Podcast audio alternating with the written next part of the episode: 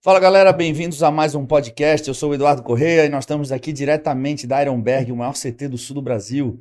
E hoje estou com nada mais, nada menos que a sensação do bodybuilding nacional e internacional, é hein? isso, é isso, é. Ramon Dino A sensação é nós. e Beto. Como é que eu te chamo, Beto? Beto Carreiro. Vamos no Beto Carreiro, cara? Tá Betão, perdido. Betão Iron? Ah, Betão, o pessoal me chama de Betão, Betão. cara. Apesar que eu sou o menor Betão. do CT hoje, né, cara? Menor de braço, né? De altura não, mas é Betão. Ô, Betão. Engraçado chamar. Eu vou continuar chamando de Beto. Eu nem Pessoal sei vai que eu pessoal. Nem sei. Ô Beto, o pessoal aí, ó, tá perguntando, tu é manager do Ramon, explica pra galera aí qual é o teu papel aqui ao lado do Ramon. Já explica pra galera, porque eu sei que tem muita gente aí que tá em dúvida, quer saber. Eu acho que foi a maior pergunta, né? O que mais pessoas eh, perguntaram, né? É. Que a gente abriu a caixinha de perguntas aí É. e eu acho que essa foi a campeã, né? Muita É. gente querendo saber qual que é a relação. Você quer falar da nossa relação, amor? Ah, já vamos Ele, descobrir ele mesmo, separou né? da Vit, né? não, não, pessoal, é, brinca, é brincadeira, é brincadeiras à parte, né? O, tá até caindo o microfone aqui, ó, do, o, o Ramon, a gente já tem um relacionamento aí de, de amizade aí desde quando ele veio para São Paulo, né? É um relacionamento aí. Se você é o tio, o Cariani é o pai, eu não sei o que, que sobrou, cara. Irmão, irmão mais velho, né? Irmão, Irmão mais, velho. velho. É, isso aí, né? A gente tem um relacionamento aí de quase dois anos, desde quando ele chegou em São Paulo, desde que ele co- começou a frequentar o CT. E desde o começo, o Ramon, assim, sempre conversou comigo, né? Ele treinava com vocês e na hora antes, quando ele chegava mais cedo. Na época, eu lembro que ele chegava bem cedo, eu era o primeiro a chegar para abrir para ele. Uhum. E sempre ele me pedia algumas sugestões, opiniões. Ele nem tinha patrocínio ainda, né? Ainda foi antes do, do primeiro patrocínio dele, que inclusive quem conseguiu foi o Toguro, né? Que, que intermediou, ele me pediu sugestões. E apesar do primeiro patrocínio do Ramon, que na época foi a Growth, eu dei sugestões para ele, indiquei. Eu falei, pô, é Uhum. ótimo, primeiro patrocínio. Foi uma ocasião bacana Uhum. eu ajudei de forma assim informal, né? Daí, de acordo com como foi O crescendo, negócio foi ficando sério. é, as coisas foram crescendo, ele crescendo também, Aham. ah, começaram a surgir muitos patrocínios, muitos mesmo, assim, é, empresas interessadas, e o Ramon sempre veio, é, sempre mais, eh, mais e mais vezes veio conversar comigo, e eu ajudava da- de uma forma informal. Até que numa ocasião o Ramon dividiu comigo, acho que foi uma das primeiras pessoas que, que ele veio dividir, que ele ia ter um filho, né? E, é, quando ele descobriu que a Vit estava grávida, que ele ia ser pai, e daí eu falei, pô, agora mudou tudo, né, cara? Eu lembro disso, cara. A gente tava construindo, a gente tava bem no início da obra aqui, né? Isso, é, foi. Isso não, foi um pouquinho. Não, o que, que ele descobriu foi, foi um pouco antes, né? E, e daí a gente tornou a, a nossa relação que a gente tinha, que eu auxiliava ele de forma informal, mais sério. A gente conversou com o advogado, fizemos um contrato. E eu acabei, nesse momento, de forma já formal, comecei a Uhum. cuidar mais da carreira dele em todos os contratos, assim, né? Entendi. Então, assim, a gente nunca divulgou isso porque é, era uma coisa. né? Não tem necessidade, mas como as pessoas estão perguntando, Uhum. na- nas negociações agora surgiu que, é, que o salário dele ia aumentar 18 vezes. Todo mundo, né, falando que era Uhum. empresário, eu fiquei quietinho, né? Não falei nada, Uhum. porque quando nós decidimos isso, foi é, em parceria. é, um empresário hoje, do- você sabe, você conhece muito mais que eu, você está muito mais tempo que eu no, nesse meio. Empresário, você tem empresário de artista, você tem empresário de jogador, de sertanejo tem muito, né? O empresário de sertanejo hoje ganha de 10% do, do, do- dos ganhos do, do, do cantor até 70%. Eu já vi. Eu já vi duplas que estouraram que o empresário tem 70% e o artista, que é o artista Ah. incrível, tem só 30%. Não vou citar nomes aqui, mas é só você pesquisar na- no Google que você vai ver isso. E, e uma das objeções que eu passei para o Ramon, eu falei, Ramon, tá crescendo muito e ainda não estava no que era hoje, né? Um ano e, um ano e meio atrás, Ramon, que a gente Mais assinou. ou menos A gente tem um contrato, a gente tem um contrato. Uma das objeções que eu coloquei, eu falei, duas foram as principais. Do, falei, você precisa ser campeão do, do Olímpia. Porque você tem talento para isso. Só isso. Não, você tem talento para isso. Se você se dedicar, se, você, se eu conseguir as condições para você, um dia a gente vai chegar lá. Ele Certeza. concordou. Sim. Ele talvez não acreditava tanto nele na época quanto eu acreditava. O Ramon Uhum. dormia num colchão no chão na época, né? Na época. Eu fui atrás dele de cama, de tudo, de apartamento. Mas muitas pessoas ajudaram, tá, pessoal? Isso é a minha Uhum. parte que eu posso falar, mas. Sim, sim, tu tá falando. Toguro ajudou muito, o Horse. Horse, pra O Horse foi caramba. fantástico, né, cara? O Horse, é, o Cariani, meu, o Cariani, tanta coisa, né? Se a gente for listar todas as coisas aqui que esses três fizeram pelo Ramon, gente, é, é fora da curva. É. E a gente colocou uma das condições disso, eu falei, ó, você precisa ser campeão. Porque quando nós queremos a Ironberg, a Ironberg era para colocar o Brasil no topo, né, do, Uhum. do Olímpia, do nosso esporte, que a gente gosta, né, que a gente ama isso. E o Ramon falou, ele não, ele não tinha ideia do potencial ainda, ele tava na, todo mundo falando dele, mas eu falei, você tem potencial. E ele falou, cara, eu quero estar junto com você nessa empreitada, vamos. E a segunda coisa que eu, que eu coloquei no nosso contrato, tem isso assinado em cartório, redigido, feito por advogado, é que eu abri mão de todo. Isso é importante de falar. Pô, o Betão tá com o Ramon, que ele quer ganhar dinheiro. Ah, Tem gente que fala o contrário. Hoje fala, meu, você é burro, cara, você podia estar ganhando uma grana. Eu falei, não, cara, o que eu combinei com ele lá atrás, fica, né? Se lá ele ganhava pouquinho, hoje ele ganha mais, não interessa. O nosso contrato é um só. Quer me empresariar, Beto? Mais, cara, mais. Vamos falar do, do Correio, vamos mudar aqui. Mas daí eu abri mão 100%. Então hoje todo o dinheiro que entra de todos os patrocínios, todos os contatos, isso está em contrato, no nosso contrato. Então não entra nada para mim. Assim, é, é direto para a conta do Ramon. Isso a gente colocou em contrato. Porque eu falei, é, só do, do Ramon ser um atleta da Ironberg, do Team Ironberg, como o Eduardo é, Aham. como, como o Diogo Montenegro também é um atleta Ironberg, pô, isso a gente já é um time, né, cara? Hum. Então, eu nunca te cobrei nada, né? Cobrei alguma coisa? São os boletos da Correia. Só os boletos de equipamento, né? É. nada que um milhão não pague. né? Mas isso foi, é importante a gente falar, porque muitas pessoas, quanto que, que o Betão tá ganhando com isso? Quanto que ele ganha? Não tô ganhando nada, pessoal. Não tô ganhando. Agora surgiu um monte de empresário, né? Toda semana aparece um que, que quer, não, eu quero ser seu empresário. Lógico, agora é fácil, né? Tem aquela música daquele aqui, né? Agora que eu. Agora que eu cresci, você, agora que eu cresci, você quer me namorar, mas é assim, né? Mas é, mas é mais ou menos isso. Porque toda, não, to- eu brinco, porque toda semana aparece um empresário. Se entregou, hein, Ramon? Toda semana. E, e, assim, é importante falar, Eduardo, porque não é só o Brasil. A gente, hoje eu negocio com empresas dos Estados Unidos, empresas de fora. O Ramon, quando desceu da Europa, do, do Europa Pro, isso a gente não falou. Quando ele desceu da Europa Pro, veio. veio eu não vou falar qual país, senão vocês vão matar. Veio o dono de uma empresa, uma empresa grande, e veio falar direto com ele. Daí eu falei, opa, tudo bem? Me apresentei. Não. Daí ele começou a falar, falava meio. é, ele, não, ele viu que, eu- que o Ramon não falava inglês, daí tava todo mundo abraçando o Ramon, veio. O, o eu juiz, sei quem né? é, eu sei quem é. Eu lembro É, você sabe disso. quem é, não vamos falar isso aqui. Aham. E veio conversar com ele. Daí eu me apresentei, eu falei, tudo bem? Eu, eu, eu, eu sou assessor dele, não falei empresário, nada. Eu falei, eu sou assessor. Ele falou, não, eu quero falar com ele. Eu falei, então, você pode falar comigo. E daí, isso que acontece. com- Tem algumas empresas que querem aproveitar a oportunidade do atleta ali. E o pra- calor da emoção, né? É, pra pegar ali, ó, assina aqui, vem correndo. Eu falei, opa, peraí, É. não é assim, vamos conversar, tá, ó, tá aqui meu telefone e tal. Depois ele viu que Sim. eles queriam pegar lá embaixo, né? Ação embaixo, né? Não queria ver um, um contrato melhor. Depois ainda entrar em contato, como a gente está negociando hoje com empresas de fora. Tem três empresas americanas que, que eu não vou falar o segmento, mas não é suplemento, tá, pessoal? Já, Uhum. porque Ramon não tá gerar polêmica.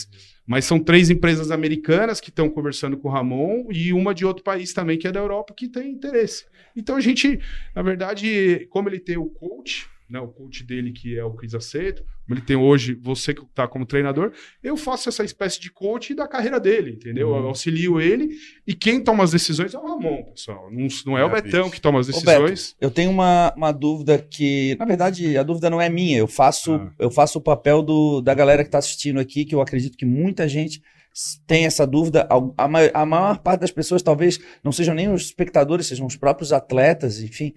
O que se deve a essa ascensão meteórica do Ramon em, em todos os âmbitos, assim, é, falando da, do que ele se tornou tão rapidamente dentro do cenário nacional e internacional, ao ponto de gerar até mesmo uma questionamentos por parte dos atletas gringos. O que, que deve ao fato do Ramon ter explodido dessa forma? E hoje, talvez, eu costumo dizer que ele é a sensação do bodybuilding nacional, porque hoje a gente percebe aqui logo na entrada da academia, né? A Muvuca, a galera. O que, que tu acha que se deve ao fato do Ramon ter explodido dessa forma? Ô Edu, eu, eu vou falar. É bem difícil eu falar, galera, porque eu sou um dos fãs, ou talvez o fã número um do Ramon, que, que Aham. acreditei desde lá atrás. Então é muito difícil você falar quando você é fã, né? Sim. Além de eu ser fã do esporte, eu sou fã da Classic, eu sou fã do Ramon, do Zanca também, cara. O Zanca a gente não conta a história, mas o, o Zanca eu, eu- acompanhei lá atrás É também. Ele nosso. treinava numa academia que eu fazia parte da, da sociedade. Não, de mas a academia. ascensão que o Ramon teve nos últimos tempos foi Não, assim. É meteórica, sim. Fora e da curva. e eu atribuo isso, claro, à genética, à estética, o frame que ele tem, que isso as pessoas ficam impressionadas, e não é só no Brasil, é fora. Aham. A gente fala fora porque a gente teve é, com o Ramon na, na Espanha e as pessoas ficavam impressionadas com, Uhum. com, com as linhas do Ramon. É, na República Dominicana, a gente pegou alguns atletas lá da, da região, ficaram impressionados. E no Olímpia. E no Olímpia, as pessoas ficaram. Eu lembro que eu até fiz um stories que é, a gente estava na primeira pintura. Daí eu fiz um stories no, no Instagram da, da Ironberg. E eu tava lá atrás. Você tá no backstage. Eu vi quando o Sebum chegou e a primeira vez que ele viu o Ramon. Isso eu vi, eu não- ninguém me falou. Não foi Notícias Maromba que publicou, eu escutei e tô reproduzindo aqui. Eu estava lá, eu vi. A hora que o Sebum olhou ao vivo o Ramon, ele deu um choque. E daí eu falei isso, foi, pô, você tá gravando um story, chegou o Sebum, daí eu filmei, o pessoal falou, você filmou ele pelado? Ele tava com tapa-sexo, galera, ele não tava pelado. E ele viu o Ramon pela primeira vez. Ele catou e ficou em choque, assim, choque que eu digo, assim, ele catou e Surpreendeu. ele falou, pô, me surpreendeu, Sebum. E daí eu peguei e falei isso no Stories, falou, pô, o Betão tá viajando, não é assim, é o primeiro Olímpia, se ele ficar no terceiro calote tem que dar graças a Deus. Eu falei, calma, gente, não é assim. Isso, pessoal, eu vi, eu estava lá, eu estava dentro da cabine de pintura, eu estava no backstage. Então, assim, é diferente quando você está lá, quando você fala, e às vezes você está gravando ou está filmando, você dá o seu depoimento do que você está vendo na hora. É diferente, né, Edu? Uhum. A mesma coisa que a gente tava falando aqui com o Aceto, né? O Aceto vê o pose do Ramon toda hora, mas você falando pra ele e transmitindo as coisas direto, é diferente do que ele E- tá vendo. E né? hoje mesmo eu, mando, eu tirando as fotos do Ramon depois do treino na sala de poses para enviar pro Cris, cara, é, é engraçado porque ao vivo é muito mais impressionante que pelas Você, fotos, sabe? comentou mesmo. É, mas eu prefiro que seja assim, porque isso não me induz o Cris ao erro, porque a gente poderia escolher uma luz melhor, um ângulo que favorecesse o Ramon, Uhum. só que aí no fim das contas isso se, se volta contra nós, né? Uhum. Então eu prefiro que pessoalmente seja sempre mais impressionante do que na foto, né? Mas aí eu pergunto pro Ramon, é, como é que foi a tua, a tua primeira impressão quando tu se deparou com esses caras no backstage? Como é que foi teu relacionamento? Tu sentiu uma receptividade por, por parte dos caras? Tu se sentiu um pouco, talvez, é, mais travado por conta de não falar a língua? Qual foi a tua, a tua primeira impressão com relação a essa cena aí que o Beto tá contando? A primeira impressão foi o choque, né? Porque, cara, eu sou fã de vários que estavam ali no backstage, Uhum. e várias pessoas de perto, pessoas que eu acompanhava na televisão, no computador.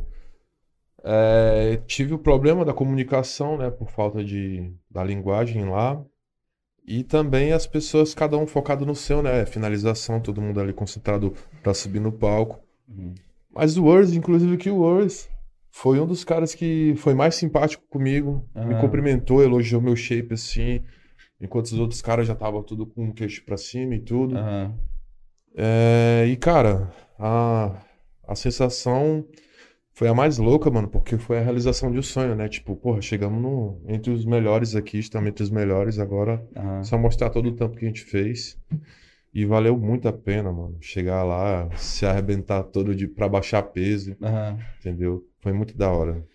É, eu tô te perguntando isso porque quando eu chego no backstage pra competir, cara, eu no... daquele 2014 que eu fiquei em segundo, eu notei que a diferença daquele ano pros outros Uhum, é que a galera não tava me tratando tão bem quanto os outros anos. uhum. Eu, eu senti um clima assim diferente, eu senti o Mais José frio, Raymond, né? senti o José Raymond falando baixinho assim, de canto pro Flex Lewis, e dava pra ver que eles estavam comentando de mim. Porque o Flex olhou pro, o José Raymond olhou pro meu físico assim, comentou alguma coisa pro Flex, o Flex olhou, balançou a cabeça assim. Cara, eles estavam temerosos assim com o que eles estavam vendo. E eu não tava entendendo muito bem na hora. Eu fiquei meio chateado assim, pô, cara, todo ano a gente fica trocando ideia, todo mundo junto aqui. Aham. E aí, de repente, naquele ano, pô, a galera tava meio me tirando assim pro lado, tá? Quando eu subi no palco, que eu realmente fui pra cima e aconteceu tudo aquilo, cara, aí eu desci do palco, eu entendi o que tava acontecendo. Eu Uhum. entendi que eles estavam totalmente é, chocados com aquela, aquele físico que eu, que eu levei, porque eu tinha feito uma série de episódios na Flex Magazine mostrando as minhas cirurgias e tudo mais. Tinham até cenas do meu braço aberto, tudo. Então acho que eles jamais imaginavam que eu ia voltar aquele ano assim, daquele jeito. E quando eu cheguei no backstage, tava aquele um clima estranho assim e tal. E aí é muito louco isso, porque, por exemplo, o último Olímpia 2019 que eu competi já era diferente. A galera já tava muito mais me tratando assim como se, pô, cara, tenho o privilégio de estar competindo contigo. Pra mim é um sonho, pô, eu te via nas revistas. Uhum. Porque vários daqueles que estavam competindo já em 2019 já era outra geração, né? Sim. E eu que tava ali ainda de teimoso, porque o José Raymond, Flex Lewis, esses caras já tinham saído e eu ainda tava ali. Uhum. E, e é engraçado, cara, porque eu vivi essas duas etapas, assim, de estreante, de de repente ir confrontando pelo título Uhum. e depois num clima mais assim, como se eu fosse o, o, o pai da gurizada, assim, sabe, Uhum. cara? Então foi muito louco, eu vivi todas essas fases, assim. E diferente do que as pessoas acham, cara, o relacionamento entre os bodybuilders é, é muito amistoso, assim, né, cara? Porque é como se fosse uma classe de atletas, né? Sim. Então, quando a gente acaba quebrando isso, é muito ruim para o esporte, né? Até mesmo, às vezes, esse gatilho ele não parte de um próprio atleta, às vezes parte, às vezes parte do próprio público tentando incentivar essa briga Sim, entre os sim, atletas, né, sim. cara? Mas eu, eu, particularmente, nunca fui um cara muito polêmico de, de lançar indiretas e provocações, porque eu acho que. Eu acho, primeiro, que o fisiculturismo ele é decidido, é uma, é uma batalha muito mais contigo mesmo, sabe? É uma superação diária. Eu digo que o campeonato a gente ganha aqui dentro. Uhum. Lá a gente só vai mostrar, né? Então, no dia não tem muito o que fazer a não ser mostrar o trabalho que tu fez aqui dentro. Né? Eu sempre falo, cada dia que a gente treina aqui, eu falo, um passo a mais em direção à vitória. Porque tu ganha o campeonato é aqui, não é lá, Sim. né? Então, às vezes tem alguns atletas, ou o próprio público, às vezes, é, algumas pessoas, né, acabam não se dando conta de que o fisiculturismo é um trabalho de autossuperação constante, diária, né, cara? E, e eu, particularmente, sempre fui um cara muito assim, tranquilo. Eu percebo que agora, né, Beto? O Beto pode até falar melhor sobre isso. Que agora. Agora tá um pouco mais assim, né? A galera tá. Não sei se é o objetivo tentar vender mais o campeonato. É. Tá um trash talking, assim, né? De. Não, eu, eu, acho que cada vez mais o trash talk, para quem não eu, não. eu não sou especialista também no. O trash talk é para vocês entenderem, é mais ou menos o que tem nas lutas, né? No boxe É. tinha muito. Provocações. As tudo provocações no UFC, eles falam. O, Whindersson Nunes e o Popó fez, fez muito, né, pra, pra luta, ficaram brincando, um, é, um desafiando o outro. Isso a gente via muito nas lutas. Hoje eu, tô vendo cada vez mais nas artes marciais, na, no, no bodybuilding, cada vez mais isso, né? Só que antigamente a gente via, por exemplo, uma luta do Mike Tyson, a gente via o trash talk que tinha na, na época, a provocação, quando tinha a coletiva, né? Uhum. A coletiva de imprensa, você viu o Mike Tyson, daí o cara que tava desafiando ele.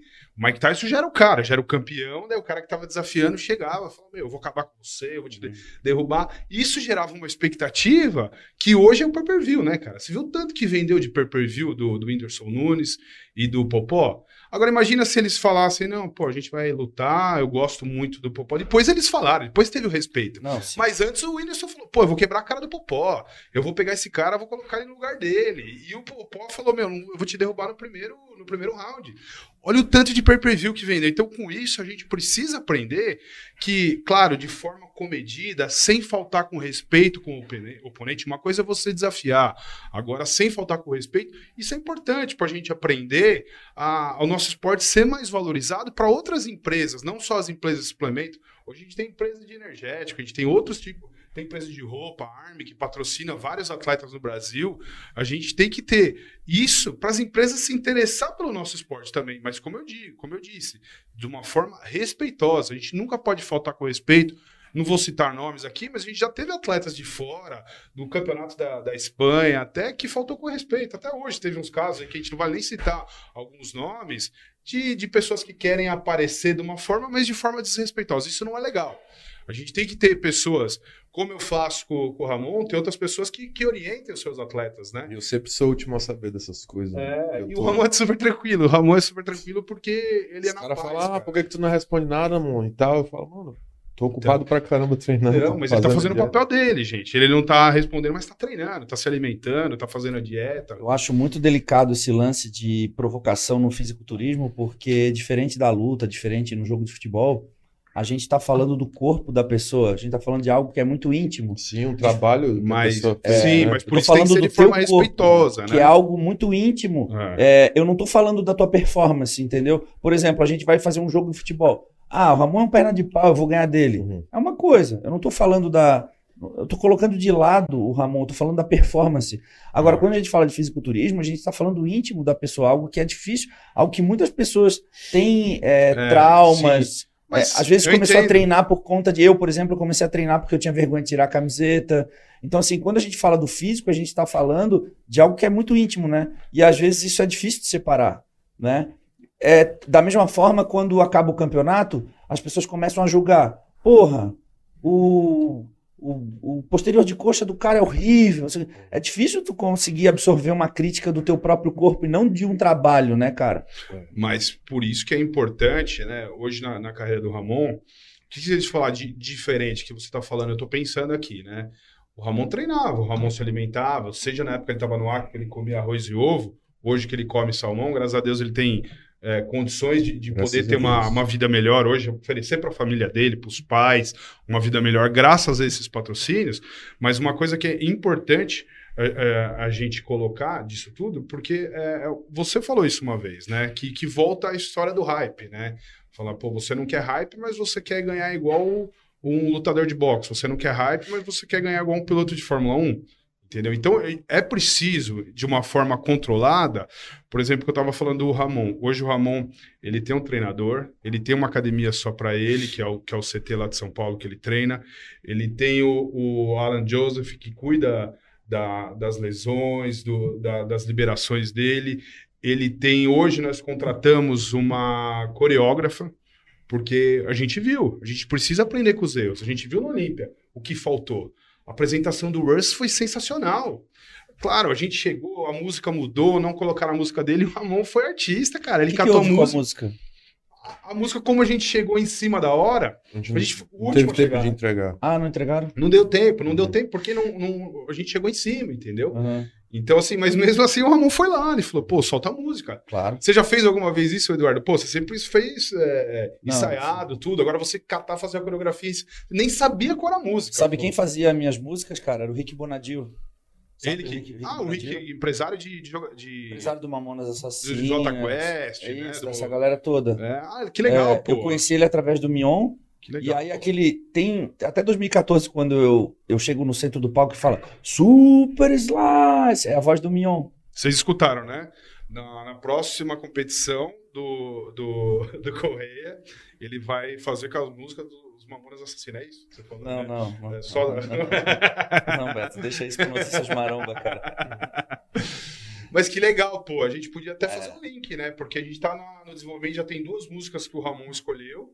Ele tá pra decidir, a gente tem que ver também essa parte que também já cabe a mim. É uma das coisas que eu faço também pra ver os direitos autorais. Às vezes é uma música super legal, mas a gente precisa pensar muito bem na música, porque senão ela não não vai repercutir no mundo inteiro por causa dos direitos autorais. Hoje é uma porcaria, né, cara? Você não pode soltar no Instagram, você não pode soltar no YouTube. Então tem uma música que o Ramon curtiu, sensacional, mas a gente tá revendo isso, conversando com alguns advogados para ver se essa música é melhor, porque depois não pode passar no YouTube, os caras cortam, põe outra música, daí não vai dar a, a, a, a mesma sensação de estar no palco lá, né? Teve um ano, acho que foi 2012, eu escolhi uma música, cara, de um produtor da Califórnia. Eu peguei, achei ela no, na internet, assim, no YouTube. E depois o cara queria me cobrar 500 dólares, alguma coisa assim, para eu poder. Que você usou a música? Para ele poder liberar música, justamente nesses meios, assim, de para ficar o som dele tocando né, nos vídeos e tal. Só que, cara, não existe isso. E no YouTube, e no, no, no Olímpia não tem direitos autorais. No Olímpia tu pode, pode se apresentar qualquer música, né? Pode qualquer música? Não, no Olímpia, mas, É, aí mas depois, aí depois é, das reproduções do YouTube, porque é, os- os- o top 5 é reproduzido no mundo inteiro, né? E no mundo todo. é, aí eu não sei como que é. Daí a gente perde, né? Não é a mesma coisa você colocar outra música, né? Você perde. E, e o Ramon, porque ele gosta muito de música, ele, ele curte muito música, assim, ele tem. Eh, ele, ele pega os contratempos da música, assim, tem tudo a ver, né? Porque Uhum. você, você entrar no tempo da música para você cantar ou você tocar um instrumento, É orquestrar a música com o corpo. é, isso e é, e é o que ele fez, né? Porque por mais que a apresentação dele não foi a melhor do, do Olímpia, mas, cara, soltou a música lá ele falou, toca aí. E ele fez. E se você for ver, não, não foi 100% sincronizada, mas você soltar na hora. Você pode ver que, que as passagens, quando ele fazia as poses, ele faz no tempo. Mas não é a mesma coisa do que a gente está fazendo agora, com uma Não, com coreógrafa fazendo. E é tudo, né? O, que a gente tá, que tava falando, a gente falou de coreógrafo, a gente falou do Alan Joseph, que cuida dele como fisioterapeuta, do treinamento. Uhum. Ah, para agora, para pós-Arnold, né, o inglês, que, que o Ramon vai cair de cabeça. Ah, no inglês, a gente já tem uma professora aí selecionada. Então, tudo isso faz parte da carreira, Uhum. né? Não é só treinar, comer e dormir, galera. É muita coisa que um atleta nível aqui, eh, Olímpia, né, cara? Que eu tenho o prazer de estar aqui. Primeiramente, eu, eu sou fã. Eu tenho o prazer de, de treinar com os meus... De treinar, de trabalhar com os meus ídolos, né? Treinar de vez em quando, né? Vocês- Eles me colocam para treinar com faixa preta. Só é o máximo que eu consigo. Cara, vagabundo. Fisiculturismo falando de alto nível, sim, é a excelência do esporte, né? A gente tem que saber posar, a gente, tem- a gente tem que fazer parecer fácil, né? É justamente isso que tá falando. Às vezes as pessoas olham e... Ah, mas é tão fácil Ramon correr posando, mas é que quando a gente atinge a excelência daquilo que a gente faz, a gente faz parecer fácil para as outras pessoas. Esse é o segredo. Eu tava até comentando esses dias pra Carol, tava lá passando o show do Gustavo Lima, cara. Tipo, o estádio lotado, assim, o cara mó comandando, sei lá, 100 mil pessoas, sei lá, 50 mil pessoas, como se ele estivesse na casa dele, assim. É, parece ser tão fácil, né? Mas é quando o cara atinge a excelência daquilo que ele faz, cara, ele faz parecer ser fácil. E eu acho que é nesse momento que ele se diferencia dos outros, né? Ma- Mas isso é mais uma característica do, do Ramon que, que, que é dele, sabe, pessoal? É nato. Quando eu acho que o Ramon ficou, ficou dois anos sem competir, né? Ramon ficou 2018, que você competiu no Mr. Olímpia 2018 Brasil. foi que eu competi, aí fiquei 2019, 2020. Isso, daí ele ficou dois anos sem competir. Eu tava mais ansioso que ele no Europa Pro. Meu, parece que tinha sido semana passada que ele tinha competido. Cara, Quantas chegou- competições tu fez ô, Ao longo do tempo, na vida? eu acho que umas 7, 8, Sete? 7, 8 Ah. competições. É, e, e ele chega, parece que ele tá em casa, o, o Edu. Ele chega. Você viu no Rio? No Rio ele tava dormindo. Meia hora antes ele dormindo, todo mundo ansioso, apreensivo. Eu ansioso pra caramba. Lá, cadê o Ramon? Cadê o Ramon? Ele dormindo, dormindo, assim, sabe? Roncando. Entendeu? Isso é dele, cara. É dele. Parece que ele já tá 40 anos nisso, cara. Porque ele tá em casa. É- Ele chega ali, a praia dele, cara. Qual que é a praia dele? Isso daqui é o que ele gosta de fazer. Ele tá ali. E é sensacional. Fala, meu, mas cadê a ansiedade? Não, pô, vamos lá. Ele, ele chega pra mim e fala, calma, velho. calma. Calma, ele fala assim, ele fala, não, calma, calma. Ele fala assim, acelerado. Eu, eu sou, né, pra caramba. Ele fala, é o contrário, ele me acalma. E como é que foi a sensação, Ramon, de sair do Olímpia e competir no Brasil na sequência? Ah. Sentiu mais pressão Hum. competindo no Brasil do que no próprio Mr. Olímpia? Eu senti mais pressão É. porque tinha uma, uma questão que todo mundo tava querendo ver, era nós brasileiros se enfrentando, né? Ah, Então, eles estavam bem mais ansiosos por isso do que antes do Olímpia, né? É, mas, cara, competi com os melhores ali do Brasil. Vi muitas caras novas ali também. Uhum. Me surpreendi com muitas pessoas ali. Mas graças a Deus, né? Eu tava com a minha família perto, tava tudo encaminhado pra dar certo. Então a gente só fez o que a gente sempre faz, que é trabalhar duro, 100%. E o resultado chegou, né? Da melhor forma possível. eu acho que eu me identifico muito, quando eu vi o Ramon competindo no Olímpia pela primeira vez, cara, eu me identifiquei muito, eu me vi nessa, nessa situação, porque quando eu fui competir o Olímpia pela primeira vez, eu cheguei como se eu não tivesse tomado é, conhecimento de onde eu estava.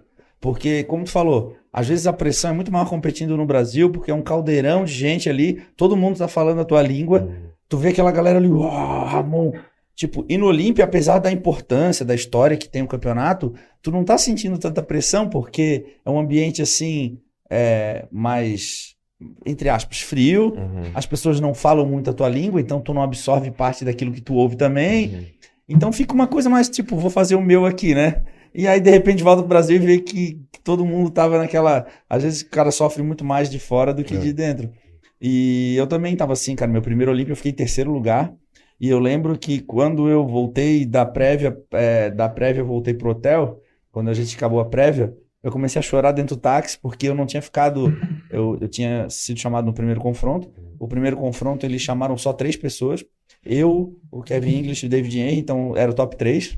Eles separaram os top 3 dos outros. Então eu sabia que eu era top 3, Uhum. já nas prévias, mas eu não tinha ficado no meio, sabe? E aí eu voltei no carro, no táxi, chorando, cara, chorando. O Cris Aceto estava sentado na frente, eu e a Carol atrás, e eu soluçava, cara, porque eu, fala, eu sabia que eu não ia, ficar, não ia ganhar Tipo, olha só, primeiro Olímpia, cara. Primeiro Olímpia. É, é, é, é assim, é não tomar conhecimento de onde Sim. eu tava, Aham. mas isso é saudável, sabe? Sim. Tipo, e eu tinha pleno é, convicção de que eu merecia estar ali. Uhum. E aquele meu choro, cara, não era um choro de arrogância, não era tipo me achando melhor do que os outros. Uhum. Era um choro de tipo de querer vencer, de querer estar ali, de querer superar, sabe, cara? Sim. E eu acho legal, eu acho, eu acho saudável o atleta ter essa ambição. Acho que todo atleta que não tem essa ambição não deveria nem subir no palco, né? Uhum. Mas isso também tem que ser proporcional àquilo que tu performa. Uhum. Tem atletas que são muito ambiciosos, mas em cima do palco não demonstram metade da ambição que tem. Uhum. Isso também não pode ser desproporcional. Da mesma forma, a gente falar do trash talking, daquela galera que, que incomoda. Tipo, uma coisa é o Breon ali, tá com o Sebum, naquela brincadeira ali, pegou a camiseta, botou no cara, estão disputando o título. Outra coisa é um cara que vem lá de trás querer sentar na janela, entendeu? Tentar chamar atenção só pela provocação e não pela performance, né? Sim, é. É, isso é muito importante. Tem que fazer, eu acho que tem que fazer, tem que estimular. Eu gosto disso, eu gosto disso, eu falei, movimenta, mas, mas tem que ter respeito.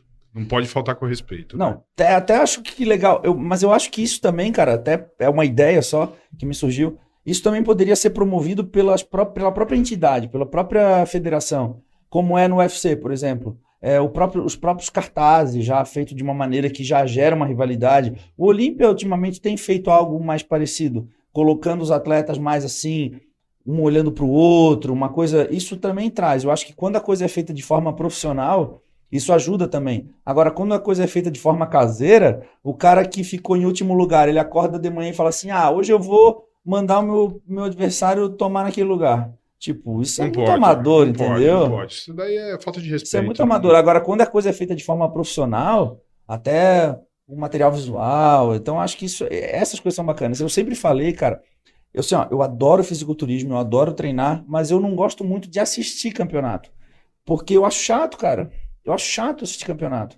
Por muitos e muitos anos, os campeonatos foram assistidos só pelos praticantes da, da, da modalidade ou pelos familiares que estavam ali torcendo pro cara, né?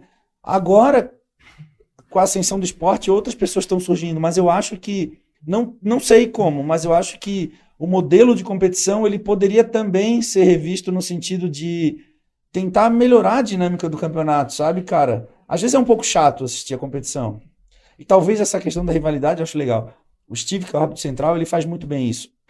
É, o- acho que, se eu não me engano, o Tamer também, aqui no Rio de Janeiro, usou muitas situações de botar só dois atletas confrontando. Isso é legal. Isso traz aquele ânimo, a pimenta pro campeonato, sabe, cara?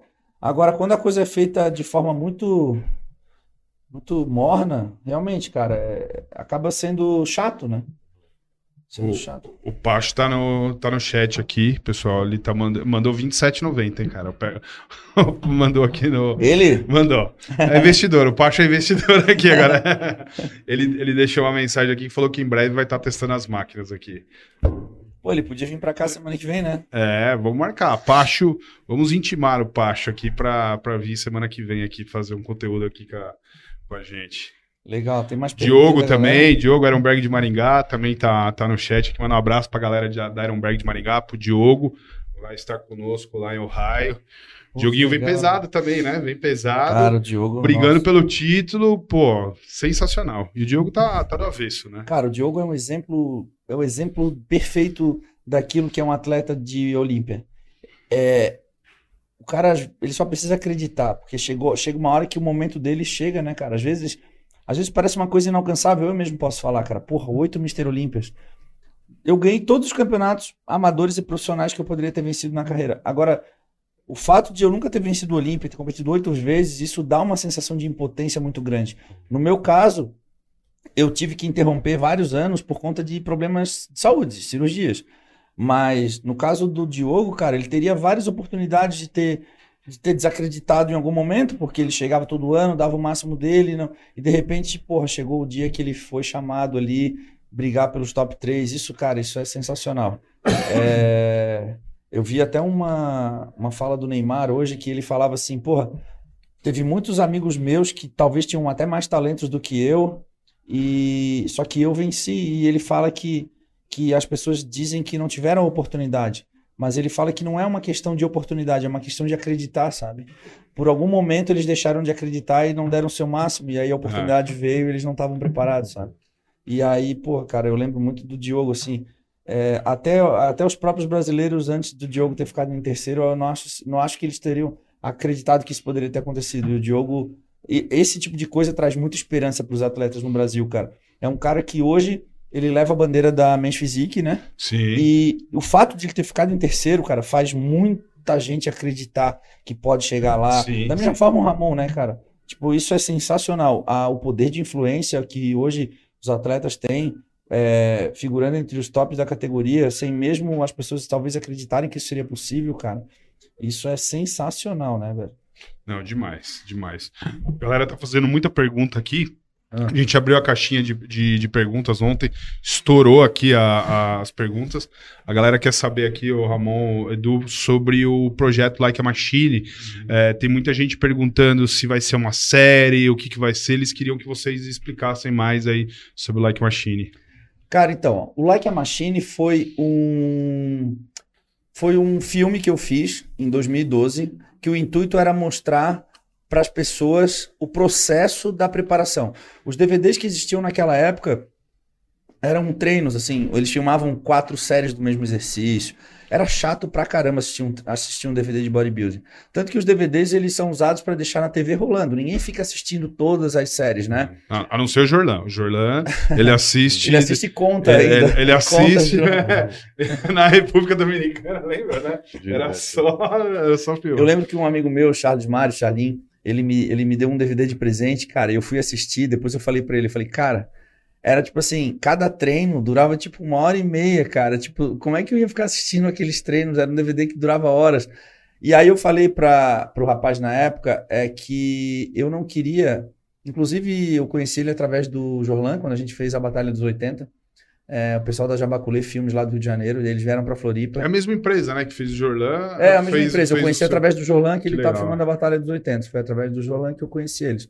E foi para mim foi muito desafiador, porque, assim, eu nunca fui muito de expor a minha realidade. E aí eu- o cara falou: eu vou para tua casa na última semana, vou ficar contigo aí, vou dormir na tua casa, vou acordar todos os dias aí e vou filmar teu dia inteiro. Nós vamos pegar o avião, nós vamos para os Estados Unidos, eu vou filmar no hotel o dia inteiro.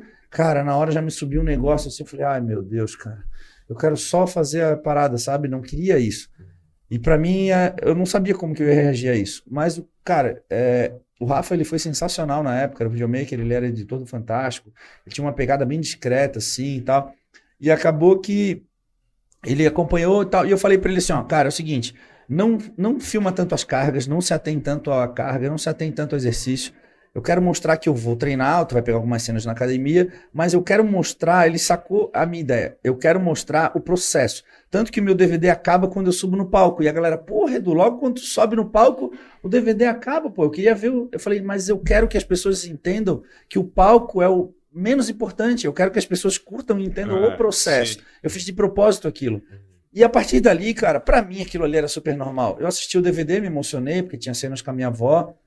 E, cara, foi assim, muito emocionante, porque tinha. a- assistindo o DVD, eu vi, eu vi os olhos da Carol brilhando, olhando pra mim, coisas que às vezes no dia a dia a gente não, não consegue enxergar, cara. E no DVD eu vi várias coisas, assim. Eu vi como eu era abençoado ter pessoas boas do meu lado. Foi um DVD que pra mim teve um sabor pessoal, mas pras pessoas, cara, gerou uma parada muito louca, assim, porque o cara falou.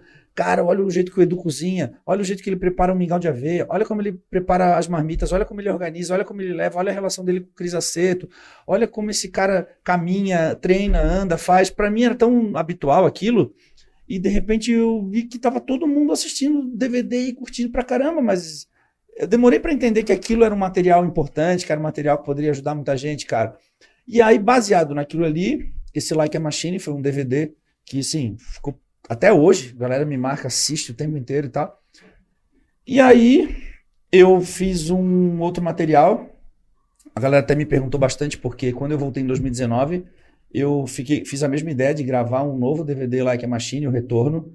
E a gente fez praticamente dois anos de captação de imagens e esse material ainda não foi ao ar porque eu ainda estou pensando no que eu vou fazer com ele, porque eu quero tentar fazer da mesma forma que eu fiz o primeiro, eu quero pensar o que eu vou fazer com ele para não simplesmente jogar. Quero tentar poder fazer um material que seja rico, que possa influenciar outras pessoas e baseado nessa nesse espírito Like a Machine, no que se tornou o Like a Machine, no que o significado da palavra, né? Com, a, com toda aquela bagagem que o DVD traz de disciplina, resiliência, superação e tudo mais, a gente resolveu, inspirado nessa, nessa, nessa teoria, fazer a temporada Like a Machine, trazer o Ramon para Floripa para poder viver essa experiência na prática.